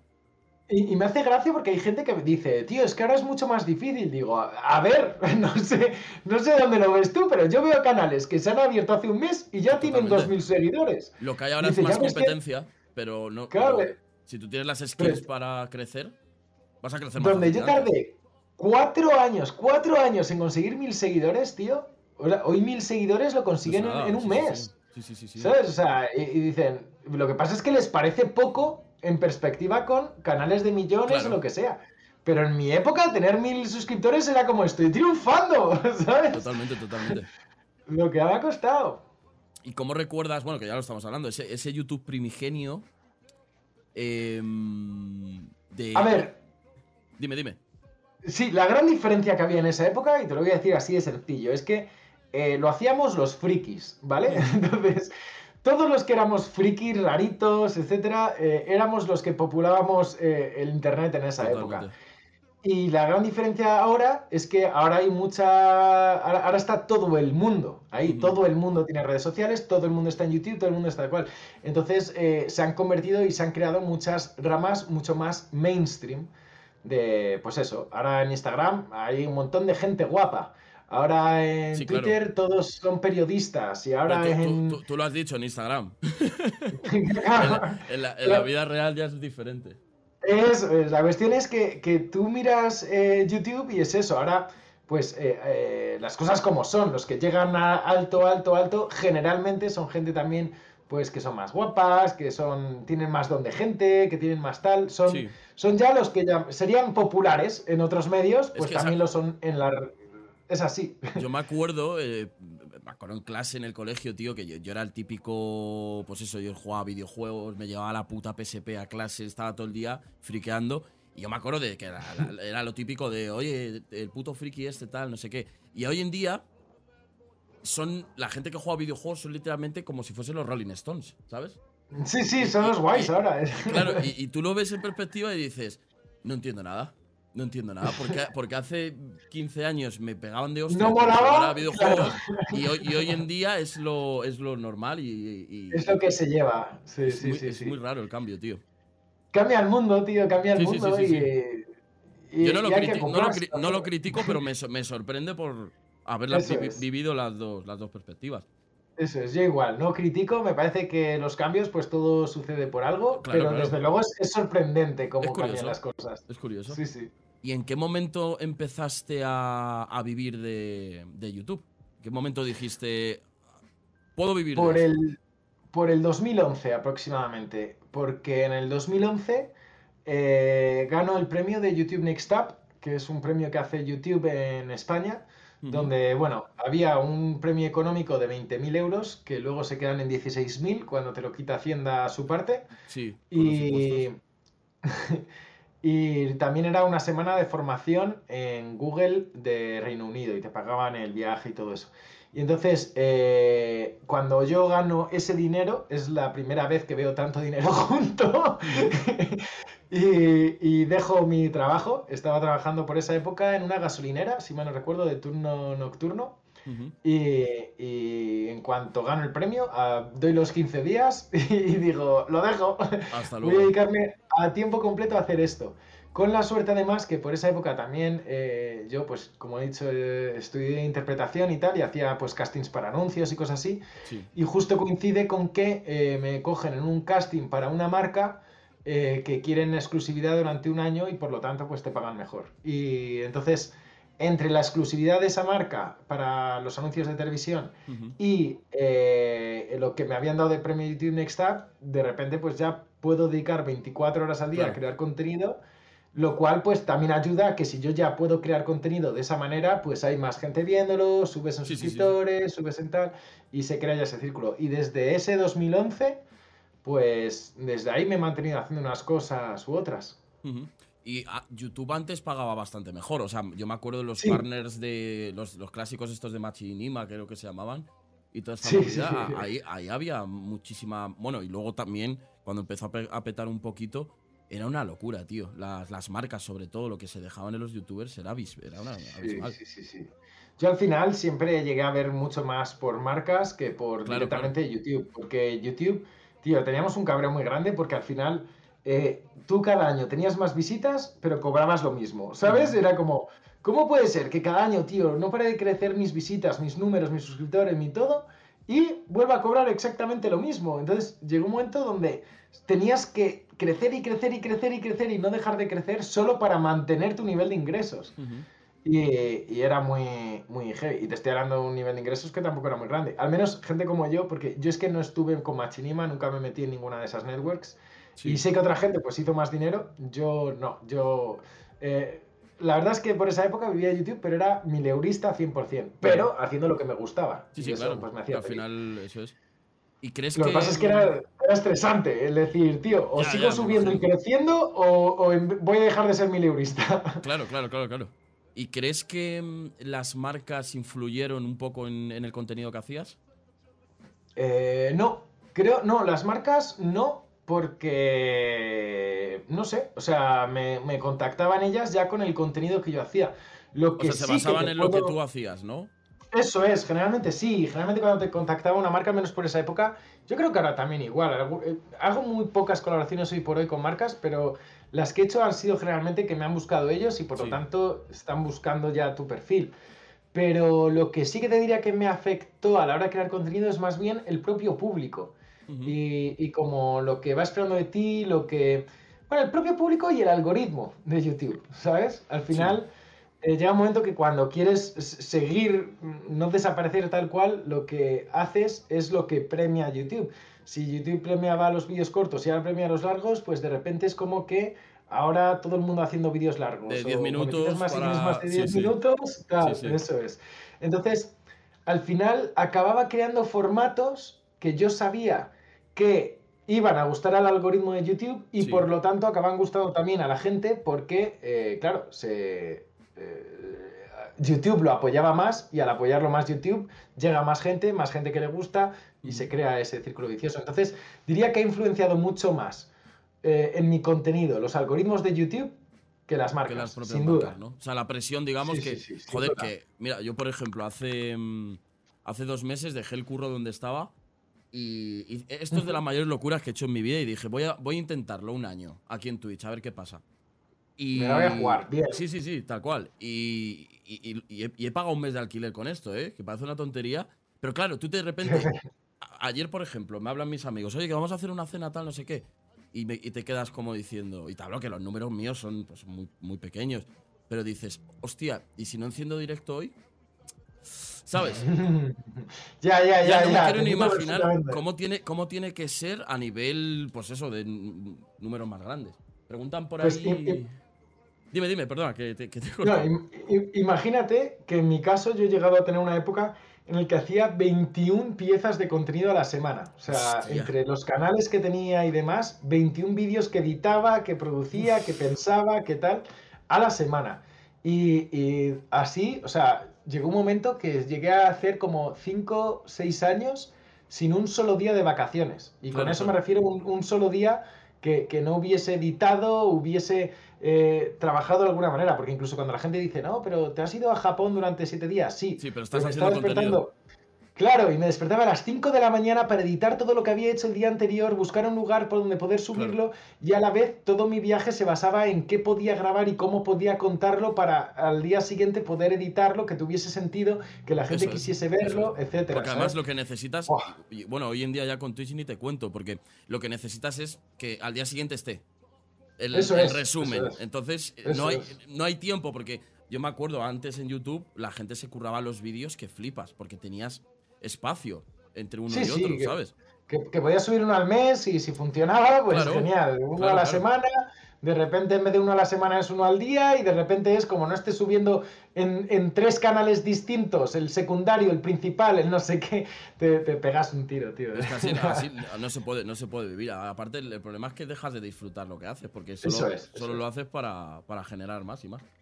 Eso es, yo al final peté, yo lo tengo súper claro, yo al final peté y por eso me desaparecí un año y pico. Normal, normal. y dije, a la mierda. Y dice, pero cuando, cuando vuelvas ya no te ve nadie, pues que no me vea nadie, me la suda. más, más enlazado a la pregunta que te iba a hacer, que era esa, que por qué dejaste YouTube, o sea, que por la presión. Sí, sí, no, porque peté, tío, si es que no, no, podía más, tío. Yo llevaba llevaba ya el último año antes de desaparecer eh, con una depresión de caballo que te cagas, tío estaba muy jodido y eso afectó a todo tipo de cosas, mis relaciones personales, a mi relación con pareja, rompíamos la relación de pareja, eh, y todo estaba mal, tío. Y llegó un momento en el que dije, que le den por culo a esto, me está quitando la vida, ¿sabes? Y, por eso desaparecí y dije, bien hecho, primero, bien hecho, primero el coco, eso, chicos, a toda la gente del chat, si estáis haciendo algo por mucho que os esté dando de comer, si no se está curando en salud, Salid de ahí. No merece la pena, tío. No merece la pena por ningún lado. Y, también con relaciones personales, ¿eh? si, os da más problemas que cosas buenas, fuera.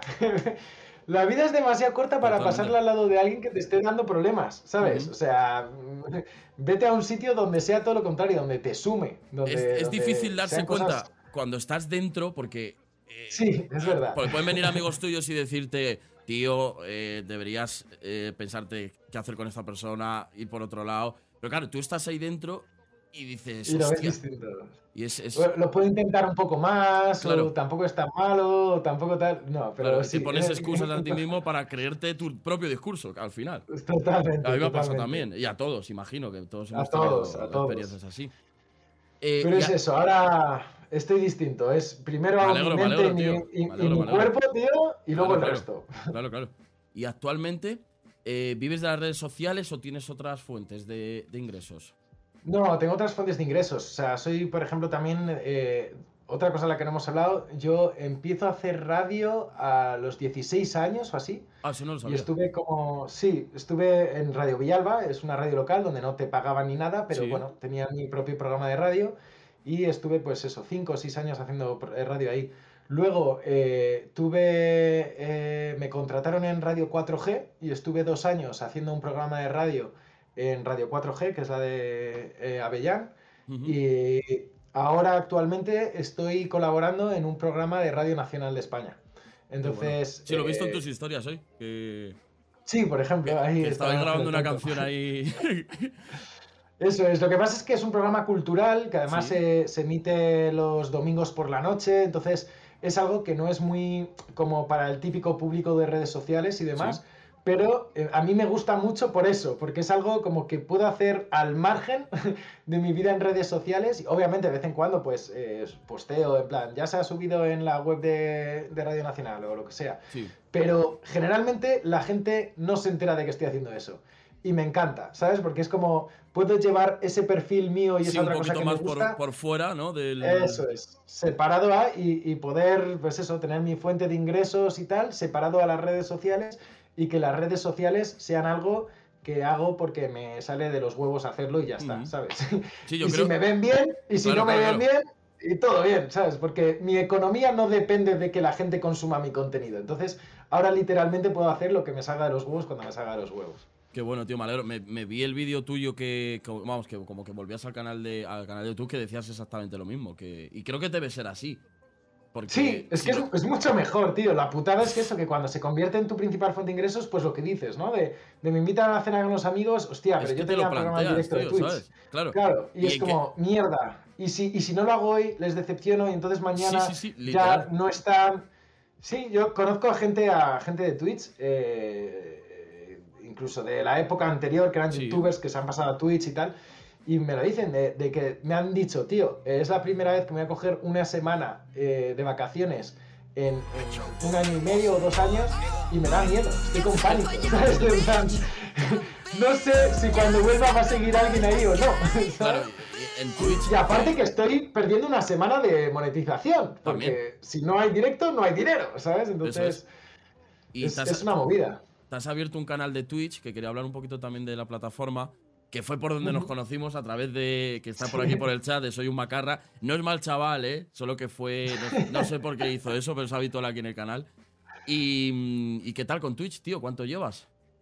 Eh, nada, nada, o sea, llevaré, pues no sé si llega al mes, tío. Lo que pasa es que eh, eh, vino, o sea, yo me lo había planteado hace tiempo por el tema de producir. Me apetecía ponerme a producir, pero intenté ponerlo tal y era incapaz de conseguir eh, porque además uso Apple, que eso complica un poco más las cosas para el que se, que se esté escuchando a la vez que también se me escucha a mí, que se esté viendo, era, era más complejo. Y entonces eh, no conseguí hacerlo y dije, ah, paso, muy complicado, además no entiendo la plataforma, no tengo ni idea de cómo funciona esto. Claro, yo digo, paso, pero totalmente. Y lo fui dejando y lo fui dejando. Y de repente conocí a través de la escalada a una chica a través de Instagram por el tema de escalada que también me gusta mucho. y, resulta que ella pues hace tweets y se dedica a tweets. Y yo, ¿qué dices? ¿Sabes? Que es Nai. Y, y Nai 23. Y entonces de repente ella me, me dice pero ¿cómo es que te dedicas a estas cosas y no estás en Twitch y tal? Digo, es que es complicado, no lo entiendo, yo ya estoy viejo para esto, ¿sabes? Yo, ya me he hecho viejo, no lo entiendo. A mí me costó Dios y, ayuda, ¿eh? es... es que es, una movida, ¿eh? es, muy denso. entonces ya, eh, pues la tía cogió y se vino desde Bilbao aquí a Madrid. Y se encerró conmigo y hasta que no conseguimos Vamos a configurarlo. Claro. Eso es, y conseguimos configurarlo, me explicó, todavía estoy aprendiendo muchas cosas, estoy aprendiendo el vocabulario, ya digo, llevo un poquito, pero ya entiendo lo que es una RAID, lo que son los bits, lo que son tal. Entonces, estoy en proceso de aprendizaje y lo guay es que, bueno, eh, me dijo, tío, ponte a saco y, cuanto más lo hagas, pues más irás pillándole el rollo. Así que me puse todos los días, todos, todos, todos los días a hacer un directo, un directo. Y de repente, a los 7, 8 días, eh, el propio Twitch me dijo pues que ya había cumplido los requisitos de personas que te veían, de tiempo de emisión, de no sé qué. Claro, y entonces apliqué a lo de ser afiliado y me dieron el afiliado y el verificado a la vez. Y fue como, ¡toma! ¡De puta madre! Pero nada, llevaré dos, tres semanas siendo afiliado verificado. qué bueno, qué bueno. Pues chicos, toda la, peñita que está, ahí por, que está ahí por el chat, también decir a la gente que nos está viendo, podéis hacer preguntas si queréis, las podéis ir dejando por ahí, luego al final rápidamente leeremos algunas.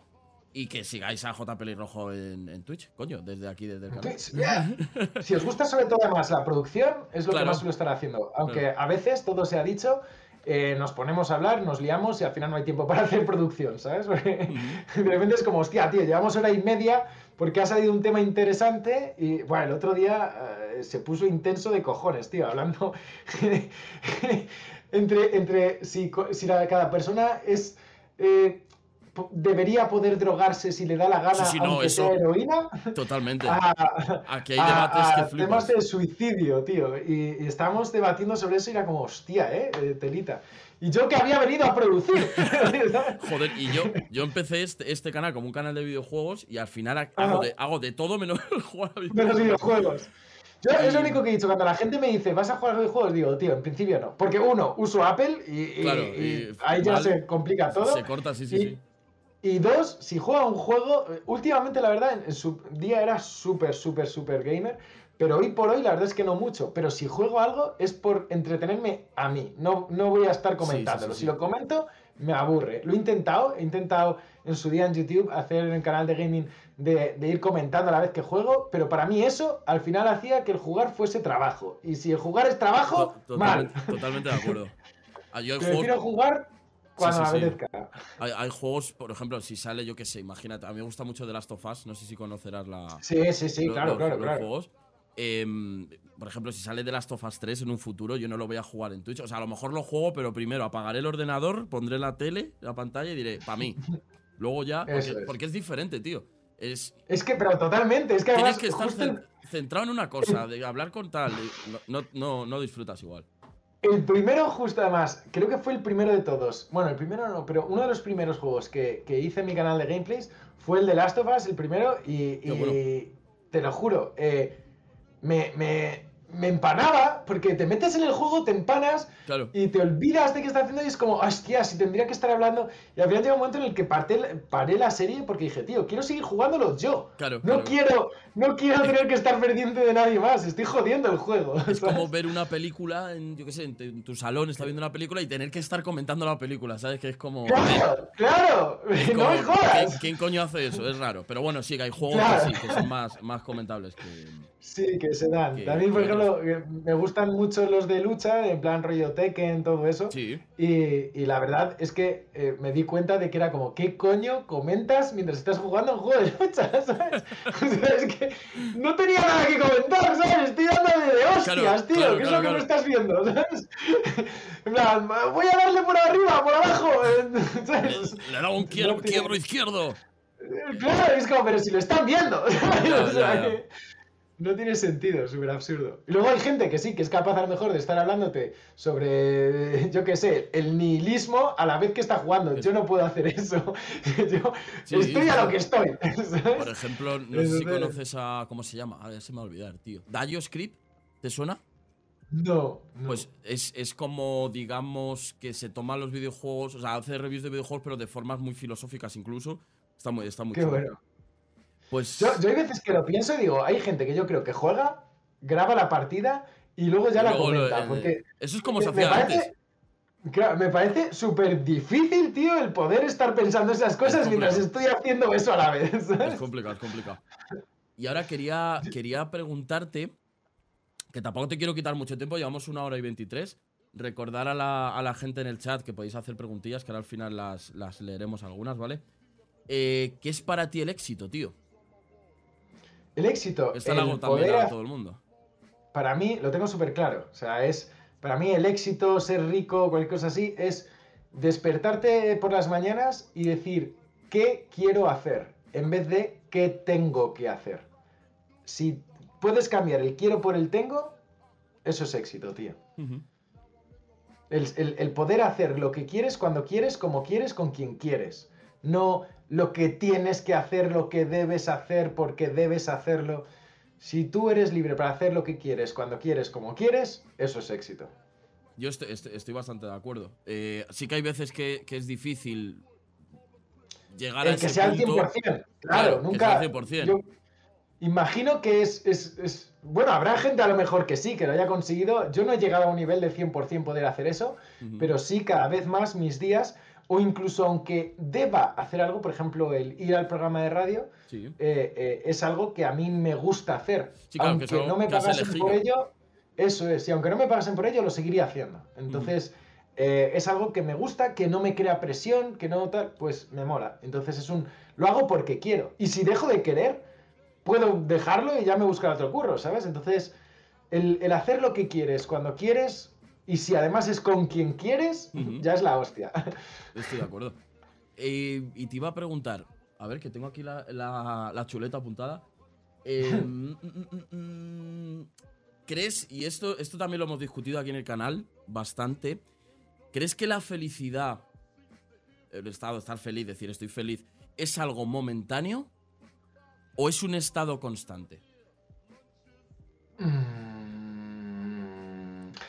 Creo que existen picos de felicidad, pero es felicidad más eh, caótica, por decirlo de alguna forma. Creo que esos son los momentáneos, cuando es felicidad de ¡guau! tal, guau, brutal, ¿no? consigues algo, pasa algo, lo que sea, y esa felicidad, esos picos de felicidad, creo que son caóticos, pero creo que hay una felicidad eh, que sí que puede ser mucho más permanente. No digo, no digo que sea pues como lo del querer, ¿no? Siempre al 100%, pero sí mucho más permanente que, viene desde la calma, desde la paz. desde estar en sintonía eh, con, con, quien eres y lo que quieres, ¿sabes? Eh, creo que al final la infelicidad viene mucho de no estar en sintonía con eso, con, con, con quién eres.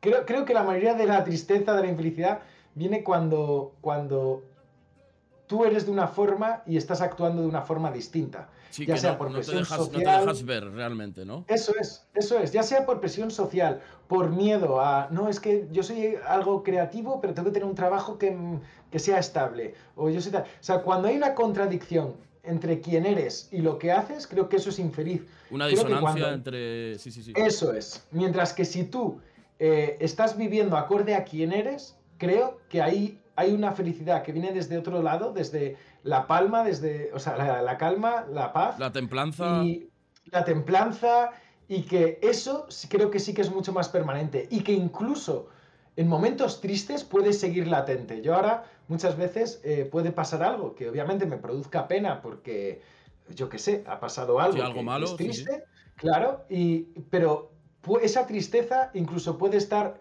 eh, eh, siendo experimentada desde un sitio donde a la vez soy feliz a rasgos generales, ¿sabes? Decir, sí, que te puedes, enfrentar, te puedes enfrentar mejor a un problema que te viene de la nada si en tu día a día estás en consonancia contigo mismo, ¿no?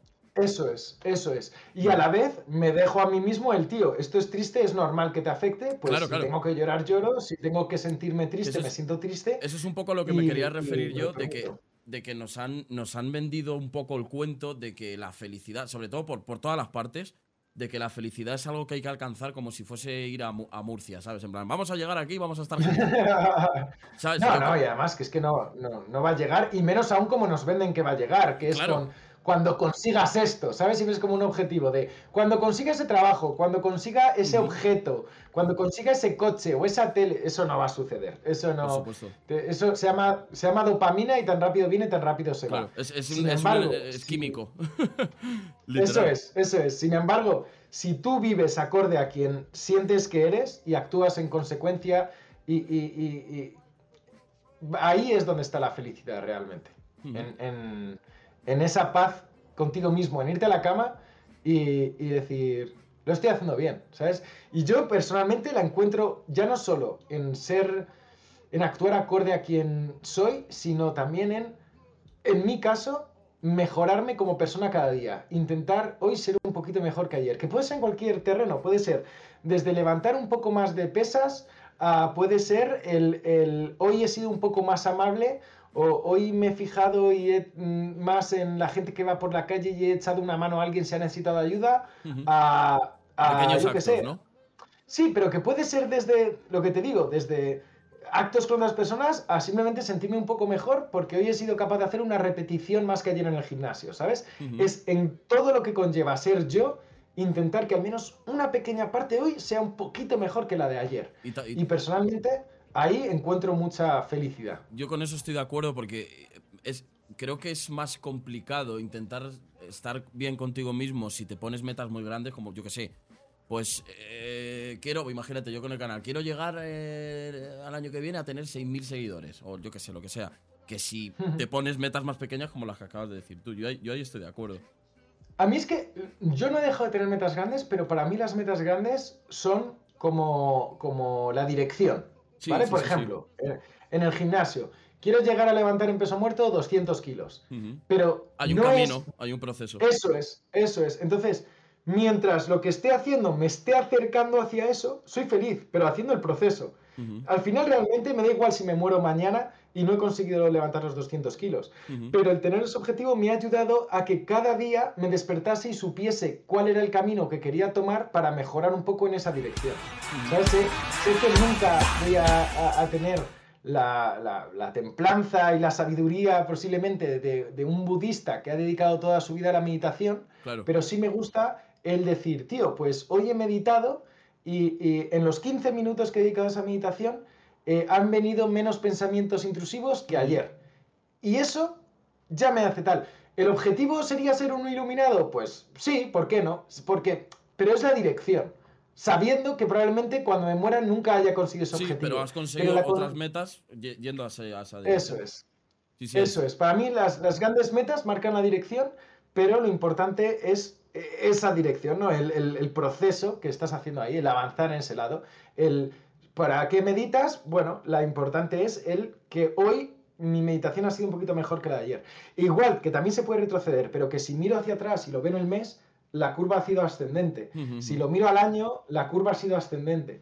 Y entonces al final pues intento tener pilares como lo físico, lo mental, lo social, lo económico. Y si la curva va siendo ascendente, aunque sean pequeñas mm, cosas, ya eso para mí es como, vale, va bien todo, sigamos así. Yo estoy de acuerdo. Y te iba a preguntar, ¿crees que es suficiente con querer algo para conseguirlo? No, pero creo que si no quieres algo, directamente ya no lo vas a conseguir. O sea, claro. esa es la movida, porque claro, mucha gente dice, no, pero decir que el que quiero es puedo, digo, a ver, no todo lo que quieras va a ser eh, factible. Hay veces que lo podrás dar todo y, no será suficiente para conseguir ese algo. Pero lo que está claro es que si ya empiezas con el no puedo o no quiero o no tal, ahí ya te has vendido. Entonces, siempre te va a ayudar más pensar que si quiero puedo, porque al menos te va a acercar lo más cerca posible a ese objetivo. Otra cosa es entender que no vas a conseguir todo, no vas a tener... Eh, y aunque tengas, a tener aunque tengas los medios o el, talento incluso, hay veces que no. Porque la vida, no va a funcionar. La vida no, es así, es así. no, es tan sencillo como, ala, venga, yo qué sé, me meto en, Twitch, voy a ser Ibai. Ojalá, ojalá. Fíjate, yo, uno de los, de los eh, para mí, ejemplos más cercanos que tengo es mi hermano. Mi hermano lleva haciendo música desde los 11. Ha, ha dedicado su vida en, totalmente a la música, con su estudio, con su tal, él sacando sus discos, ha fichado por, disco, eh, por sellos discográficos independientes, por multinacionales, eh, eh, ha salido en La Voz y ha quedado semifinalista. Ha, hecho, de, o sea, todo lo que ha podido hacer por la música, lo ha hecho. Y ves su Spotify y ves sus números y nunca ha llegado a explotar. Y dices, personalmente, no es por no haberlo intentado, porque no he visto a nadie luchar más que, que él por eso. O sea, ha dedicado literalmente toda su vida a la música y no es porque no tenga talento, porque creo que cualquiera que vea eso, eh, eh, cualquiera de esos vídeos de la voz, lo que sea, es difícil de decir objetivamente que, mi hermano no, tiene talento. Sí, sí, sí, que no vale para Entonces, el tío vale, el tío le ha puesto el empeño, ¿ha sido suficiente? No, a veces hay, hay un factor suerte, hay un factor que, que vete tú a saber cuál es que no se ha dado. Puede que el día de mañana esos suceda. Y puede que no, puede que, llegue a los 80, que muera, lo ha intentado todo y no tal. Pero la cuestión es que él, pensando que podía, al menos lo que ha hecho es disfrutar toda una vida dedicada a la música. Que si desde el principio hubiese pensado, no, es que no, puedo, no, puedo ser músico, claro, si hubiese pensado eso, bastante de acuerdo. no lo habría hecho. Entonces, por eso, para mí, eh, cuando me hablan del, del positivismo tóxico y cosas así, digo, pero ¿cuál es la alternativa? Claro, porque, ser negativa. Porque, claro, o sea. A ti se te, ha criticado por miles de sitios por, porque no, es que es súper positivista y el mensaje que, que, da a la gente es que. Yo estoy de acuerdo contigo hasta el límite de decir, vale, es verdad, joder, si, si tú no te levantas por las mañanas convencido de que quieres hacer algo, no lo vas a lograr. Pero hay mil, hay mil factores alrededor que ya no dependen de ti que pueden hacer por supuesto. La cuestión es que si tú mismo no crees que puedes y das el 100% de ti para conseguirlo, da igual. O sea, es que hay, otras tantísimas personas que quieren lo mismo que tú que están dando su 100%. Claro. Y que, se despiertan cada mañana con el foco de voy a conseguirlo, voy a conseguirlo, voy a conseguirlo y lo estoy haciendo todo lo necesario para conseguirlo. Si tú ya vas con el, ah, es que esto es difícil, es que esto es complicado, pues ya estás jodido, tío. O sea, hay ya que sí que si te sucede, es una lotería, es un juego de azar. Sin embargo, si ya vas con la mentalidad de, tío, lo voy a hacer sea como sea, estás aumentando mucho más la estadística para que eso suceda. O sea, nadie se ha puesto en forma viendo vídeos en el sofá de gente que se pone en forma. ¿Sabes? diciendo, toda la gente que se ha puesto en forma, claro, toda la gente que se ha puesto en forma ha, porque ha querido. Eso es. y, y, para levantarte a hacerlo, tiene que haber una parte de ti antes que crea que puedes hacerlo. Sí, aunque, sea muy pequeña, aunque sea muy pequeña, pero, pero creértelo. Que tampoco está mal creérselo. ¿eh? Claro, claro, no, es importante. O sea, si no crees en ti, ¿quién va a creer en ti? O sea, es, el, el, coger y decir, tío, lo suficiente para me levanto de aquí, voy ahí y creo que si levanto esta pesa y lo hago suficiente tiempo, llegará un día en el que habrá merecido la pena. Y eso es lo primero. Y luego, hacerlo. primero crees en ello y luego lo haces. Pero luego puede pasar, es pasar. Claro, a lo mejor lo consigues, a lo mejor no, ¿sabes? Pero a mí lo que me mola además es eso, es ponte las metas más grandes del mundo, porque al final pontelas como una dirección. ¿Y qué más da si llegas o no? Lo importante es lo que vas a disfrutar en el proceso. Yo, por ejemplo, me puse en su día ser eh, oro en paracaidismo eh, aquí en España. Y, me quedé en plata. Durante dos años seguidos, eh, mi equipo de cuatro y yo nos convertimos en plata en la Liga Nacional de Paracaidismo. ¿Y tú crees que estoy llorando por las esquinas? No conseguí el oro, me quedé en plata. No, tío, ¿sabes? He sido plata de la Liga de Paracaidismo de España, ¿sabes? Que soy feliz, ya está. O sea, ¿no conseguiste el oro? Pues no, no lo conseguí, pero voy a ser yo el que se sienta... No, si es que no es importante conseguir el objetivo. Es, disfrutar tener ese... proceso. Eso es. Y tener ese objetivo en la mente sí tenía que esforzarme, presentarme al ese creer en mí, formar el equipo, eh, eh, practicar como cabrones, ¿sabes? Buscarnos a un coach eh, de los mejores de paracaidismo para que nos diese caña y, buscar la manera de conseguir eso. Pero primero tenía que creer que había posibilidad de llegar hasta ahí. Aunque no lo consiguiese al final, eso es lo de menos. Primero creo en ello y entonces actúo en consecuencia de esa creencia que tengo y al final lo que va a cambiar tu vida de una forma u otra son tus hábitos. Tus hábitos están formados por acciones y tus acciones están formadas por pensamientos. Si no piensas primero en algo, no vas a hacer las acciones que consigan esos hábitos. Así que lo primero es cree en ello, sea lo que sea, cree en algo, tío. Porque si no... Estoy de acuerdo, estoy de acuerdo. Eh, hubo hace, hace tiempo la polémica esta con lo del máster y todo esto que... no sé cuántos miles de canales eh, te metieron hate. ¿Tú realmente, ¿Tú realmente estabas convencido de que el máster iba a ayudar a, la gente a que, pudiese eh, hacerlo? Lo estaba y lo estoy, lo estaba y lo estoy, porque lo, hizo... Eh, claro, y lo hizo X gente y toda la gente que lo ha hecho, ni una sola persona me ha pedido que le vuelva el dinero, que era una de las cosas que prometí. Y dije, el dinero se devuelve, ni una sola me la ha hecho. Y de hecho había el otro día, por ejemplo, en mi Twitch uno empezaron a hablar del máster, no sé qué, y justo estaba uno de los que había hecho el máster en el este y dice, tío, yo lo he hecho, han pasado ya tres años, cuatro años y sigo disfrutando de los beneficios de lo que aprendí ahí. Lo que pasa es que la gente se piensa que, estaba haciendo un máster, lo vendieron como si fuese en plan para ser feliz o no sé qué cosa así. No tenía nada que ver con eso, tío. Estaba por un lado todo seccionado durante eh, dos meses enteros y, a ver, además con coach one to one prácticamente, de eh, eh, toda la parte de deporte, eh, toda la parte social, toda la parte de cómo hacer tu negocio en Internet, cómo usar las plataformas para monetizarlas, hacer crecer tus, eh, etcétera. O sea, estaba todo para que pudieses crear tanto un plan de empresas que llevar a cabo, y de hecho hay gente que lo hizo, y efectivamente pudo dejar su trabajo y ahora se dedica a lo que le gusta gracias a eso. Y yo les ayudé a conseguir eso. Y me siento genial en haberles enseñado a conseguir eso. Y del mismo modo estaba toda la parte también pues de, ponerse en forma, cambiar tu físico, cambiar todo eso. ¿Qué pasa? Que la gente lo vio desde fuera, bueno, fue básicamente porque tuve una movida con Dallas en su día y entonces todos los canales, todos los fans de eso, que siguen dejando hate en mi canal y, y, todo alrededor crearon esa cosa como de un máster para ser feliz, inventándose el precio también, que los precios que se han publicado por ahí jamás han sido esos.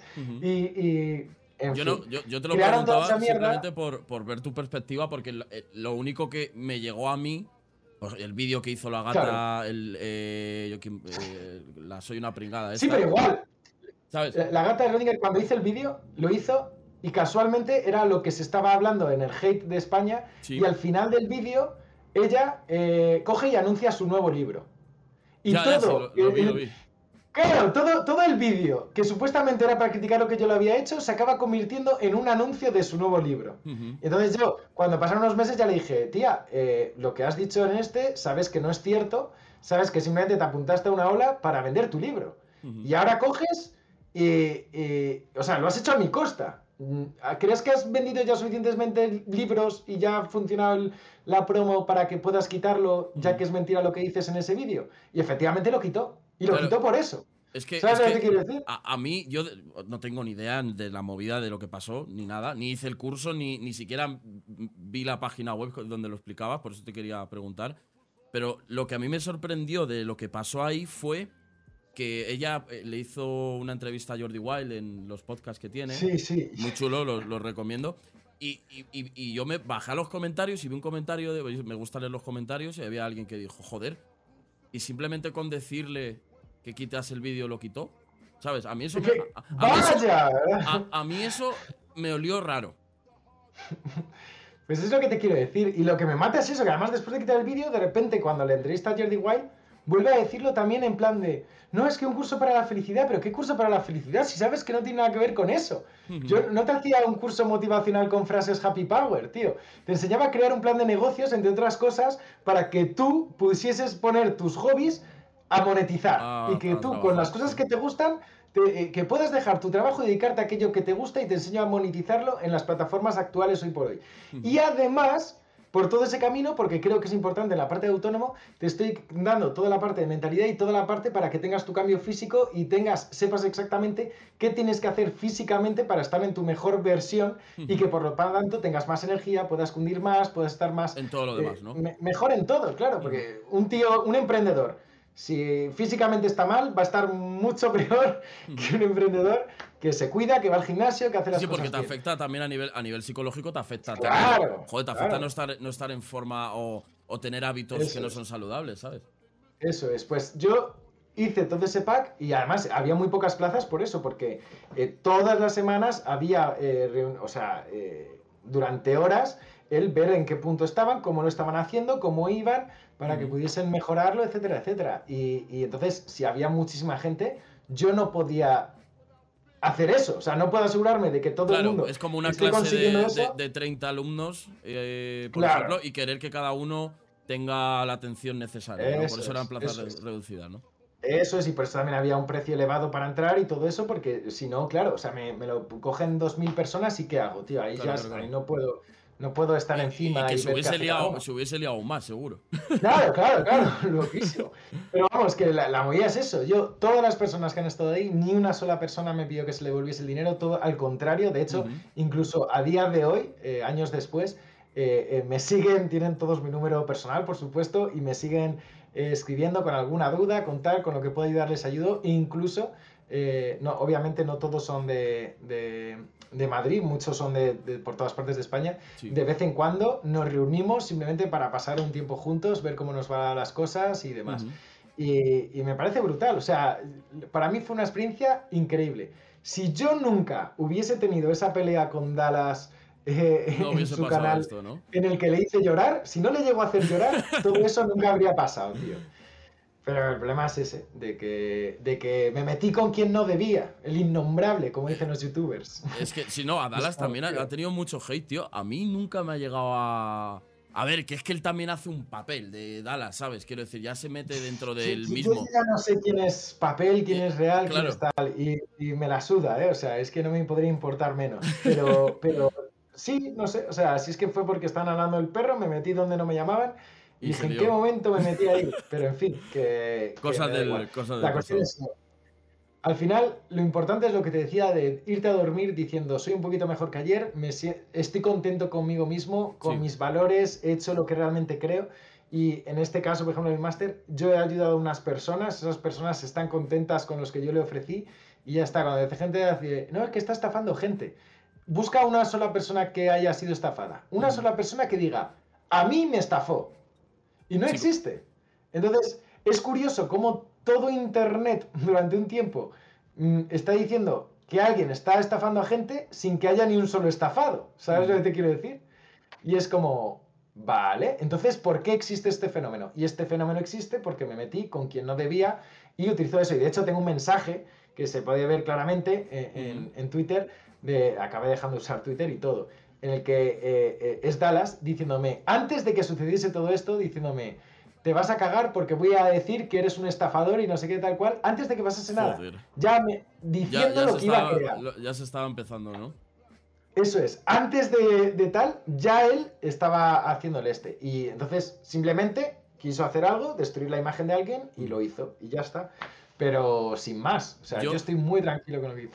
Eso te iba a decir, que no te arrepientes de lo de. No, no, para nada, para nada. Al contrario, tío, ha sido muy bonito la, experiencia. la pregunta. Que, la experiencia que he vivido yo y que ha vivido quien lo ha hecho y demás, y cómo han cambiado la vida de los que lo han hecho y demás, a mí me parece algo increíble, precioso, y si no lo he vuelto a repetir, es por la que se lió para ahí fuera, decir, tío, paso de movida, ¿sabes? No, no voy a ponerme encima que intento eh, mejorar la vida de otras personas, que el acabar yo, paso, tío. Normal. Hago lo mío, que lo puedo hacer ahí a, esto, con la radio, con el tal, con el cual, y, yo ya me gano la vida, tío, y con Spotify, con, todo eso, ya va bien, ¿sabes? Entonces, eh, quien quiera. También es que era un tema muy salseante y eso en YouTube, por desgracia, que yo odio los salseos, me dan muchísima pereza, pero muchísima pereza. Pero claro, era un tema, ah, ha hecho un curso para estafar a la gente, venga, todo. Pero, ¿sabes qué es lo que pasa? No es que sea un tema salsante como tal, sino que en la comunidad de España es como el Sálvame. Cualquier persona que aparezca en Sálvame es como una plataforma para que se convierta en salseo. Mm. Si aparece en ese programa, aparece en salseo. Pues el canal de Dallas tiene como ciertos canales como Naturplay, eh, no me acuerdo los nombres de los otros, pero son como muchos. Son muchos canales como parásitos del canal, eso es, del canal de Dallas. Entonces, viven de las polémicas de Dallas. Entonces, si Dallas tiene un problema con Pepito, todos. estos canales van a hacer vídeos sobre las polémicas con Pepito. Y eso hace que el algoritmo, pues, pues reviente, ¿sabes? Entonces, con cualquier tema que ellos elijan. Entonces, esos, ellos pueden manipular esos algoritmos y eso tal por, la red como está creada. Por presión, presión de números. Eso es. Eso es, si tú tienes un canal de, yo qué sé, un millón, dos millones, o que sean que, o, diez millones, no sé por cuántos van ahora, y hay otros canales de medio millón, un millón. es como que se eh, Eso es, entonces yo saco este tema polémico y tú también mencionas todo eso, tal cual, de repente YouTube dice, esto es una tendencia enorme, y lo coloca a todo el mundo en primera posición, bla, bla, bla, bla, bla. Eso es, y de repente parece que todos hablan de eso, pero son cinco canales que además se pueden contar, ¿sabes? El, el Play, el Surmano, el no sé qué, el, y, el Olivera, creo que se llama uno. Y, tal. y son todos canales que viven de... Javi Oliveira o algo así. No, yo no sé. sí, pues eso, pues todos, todos ellos viven de Dallas. Entonces, todos están pendientes de cuál es la nueva polémica de Dallas para que en cuanto él saque una polémica, yo voy a hacer un vídeo opinando sobre esa polémica. Y entonces, eh, es como que se retroalimenta todo. Claro, claro. Y, su trabajo es literalmente, o sea, igual que tú a lo mejor tienes ingresos, estás de, a dejar el curro y estás haciendo ingresos, pues eh, hago tweets, opino de temas, creo tal, hago lo que sea. Pues todo su trabajo es cuál es la nueva polémica de Dallas para hablar de esta polémica de Dallas y así ganar dinero. Y, hay, y, y es su trabajo. Claro, pero, es su trabajo, ¿sabes lo que te quiero decir? Se han metido en ese bucle también donde da igual si Dallas tiene razón o no, da igual si dice algo coherente o no. Lo importante es seguir cayendo bien a Dallas para que me dé contenido para que yo pueda seguir, ¿sabes? Sea lo que sea que haga Dallas, yo voy a decir, Dallas es el rey, es el mejor, y esta otra persona es un gilipollas y hace cosas malas, y de esa forma yo sé que tengo un sueldo al mes. Claro. Yo lo que pienso, tío, es que. Ah, o sea, que tiene que haber de todo en el mundo, pero a mí me cuesta tanto decir. Bueno, pues, a ver, tengo. Entre todas las posibilidades que tengo de crear contenido, voy a elegir hablar de, de parejas que lo dejan, de famosos, de tal. Y entiendo que de, que de visitas, porque la gente es muy morbosa. Claro. Pero, es porque es fácil. Como, es porque es fácil. Pero, como. Quiero decir, joder, yo me iría a la cama pensando. Tío, ¿por qué hago esto? O sea, es que no lo sé. Pero eso te pasa a ti, pero eso te pasa a ti y a mí, porque tenemos otros valores, otra moralidad, otra ética. Me cuesta. Pero, pero hay gente que no, no la tiene, no tiene eso, no tiene ese filtro. Estoy, se ríe, ¿sabes? En plan de, tío, lo único que he tenido que hacer es poner a parir a esta persona y estoy ganando dinero por eso. Y, les parece guay, ¿sabes lo que te quiero decir? En plan de. Y luego, y luego estoy, seguro de que si se, imagínate, yo qué sé, que ahora ya no se lleva mucho eso, pero si se encuentran con otros youtubers a los que han metido mierda, hey, ¿qué tal, tío? Le dice, y sabes, como si no hubiese pasado nada. Puede ser, puede ser, no sé. Yo es que, ya te digo, mi vida real, fuera de las redes, eh, prácticamente no, no, me rodeo en mi día a día con gente que, cree cosas para las redes. Entonces, vivo muy apartado de eso. Ya no uso Twitter desde hace años. Así que tampoco. Es que Twitter es hardcore, ¿eh? Twitter. ya sé, tío. Twitter es, es, una selva. Hace poco volví a ser trending topic y me entero porque alguien me dijo, tío, que estás teniendo. Me lo escriben por WhatsApp o lo que sea. Y yo, como, tío, apagad el Twitter ya. ¿Qué coño les pasa a esa gente que están siempre enfadados? Y, y al final mi círculo es muy reducido, tío, entonces no, no me entero. Incluso la gente que hace contenido eh, que está dentro de mi círculo que pueda ser mm, más cercano, eh, hace cosas completamente distintas como Videópatas, que al final está haciendo, están haciendo cortos de humor que no tienen nada que ver con la comunidad youtuber o tal, o, eh, ¿sabes? Sí, como que te has alejado un poquito de... Sí, totalmente. O sea, mi día a día es, gente de a pie que casi de hecho ni usa las redes sociales. para ir... Para ir ya, eh, vamos, con las últimas, unas últimas preguntillas, te quería preguntar, para cerrar este tema un poco, em, ¿cómo es vivir un hate máximo de, de, las redes sociales? Es que me da muchísima curiosidad. A, pues, nivel psicológico, ¿sabes? De, de, meterte, coger el móvil y ver 200.000 menciones y. Al principio lo o sea, o sea, tú piensas también que mi fama fue creciendo, ¿sabes? A un ritmo, no pasó de la noche a la mañana. fue progresivo. Claro, y la movida es que eh, al principio lo llevaba peor, ¿no? Cada vez que había hate o cada vez que tal. Tú piensas además que hay gente que tiene haters, pero yo tengo haters famosos, ¿sabes? Claro, mis, claro. mis haters son conocidos, ¿sabes? Sí, sí, no es Pepito HD 2500. Claro, claro, claro. Mi hater es Dallas, es Wismitsu, es gente en plan con, con caché, ¿sabes? Sí. O sea, mis haters son famosos. Entonces, eh, al principio, claro, tú piensas que esa gente mueve muchísima gente y, te envían muchísimo odio, tal cual. los primeros duele, te preguntas si estás haciendo algo mal. También, joder, hay una parte de ti como ser humano que, no entiendes por qué le caes mal a la gente si no estás haciendo algo malo, ¿no? o, por qué te caigo mal solo por ser positivo, no lo entiendo, ¿sabes? Y cosas así. Y, pero llega un momento en el que te das cuenta de que no eres tú, de que, o sea, ¿qué más da? O sea, lo que opinen otros y demás, que al final es simplemente pues alguien que está creando un tipo de contenido, que para crear ese tipo de contenido, pues lo hace a través de eso, de buscar salseos, de buscar hate, de crear polémicas y todo eso, y que, bueno, que ellos ven el mundo así, tienen unos valores distintos a los míos, y, y para ellos están bien. Entonces, lo que no puedes, que ahí es donde caí yo un poco con todo el tema de Dallas, es jugar a su juego, porque entonces te rebajas. Y antes o después tú vas a tener una moralidad y una ética que ellos a lo mejor no van a tener. Y no digo mejor o peor, digo distinta, ¿eh? O sea, al final los valores de cada uno son distintos. Y en ese juego, por lo tanto, siempre vas a perder. Entonces, para mí, lo que yo he aprendido es a entender que realmente no es no hablan de mí, hablan de ellos, ¿sabes? O sea, cuando hablan de, de, ti sobre su propia perspectiva sesgada por lo que hay. Eso Un segundillo que nos acaba de hacer una raid, señorita Lilith. Muchísimas gracias por el apoyo. ¡Vamos, Lilith! Mil gracias.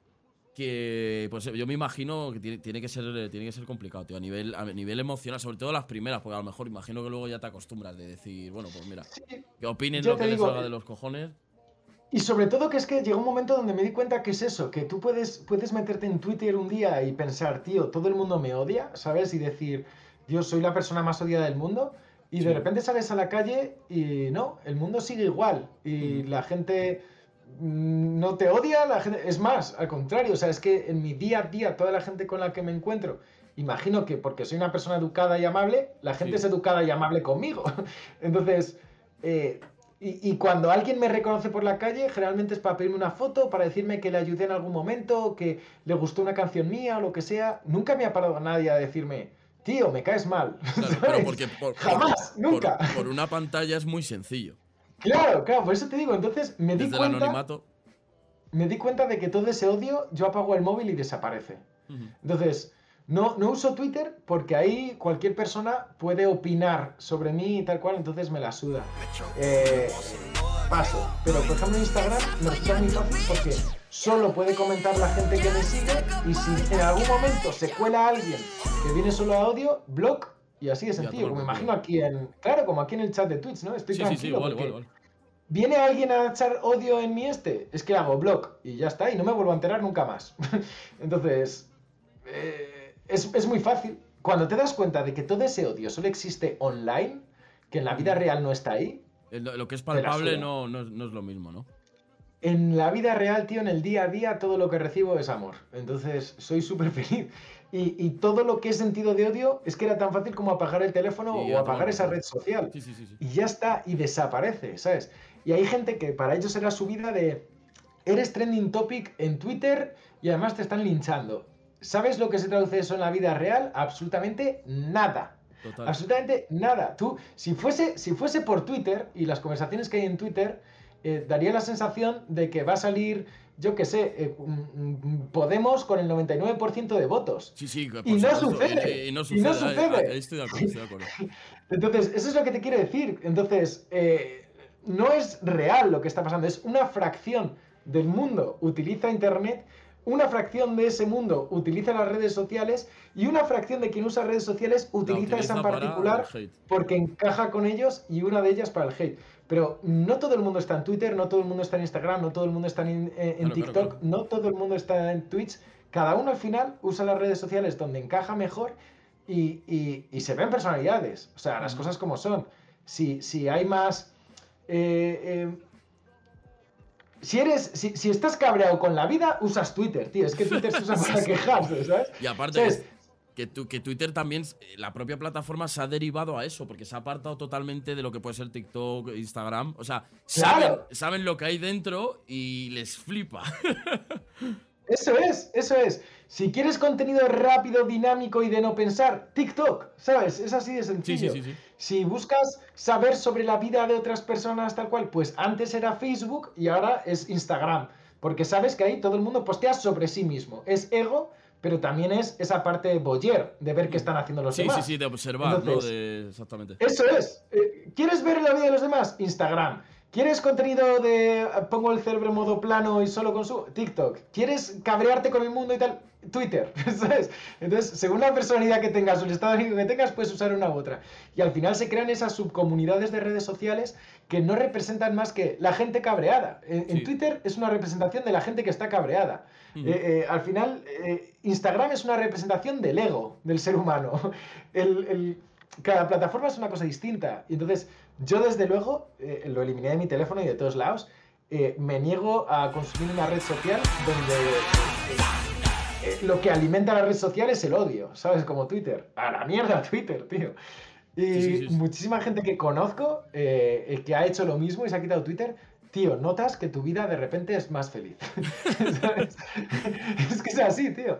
Es que estamos expuestos a mucha información. Es como otra de las cosas que recomiendo y luego la gente me dice, no, pero entonces vives desinformado, tío. Desde que dejé de ver los telediarios, soy mucho más feliz.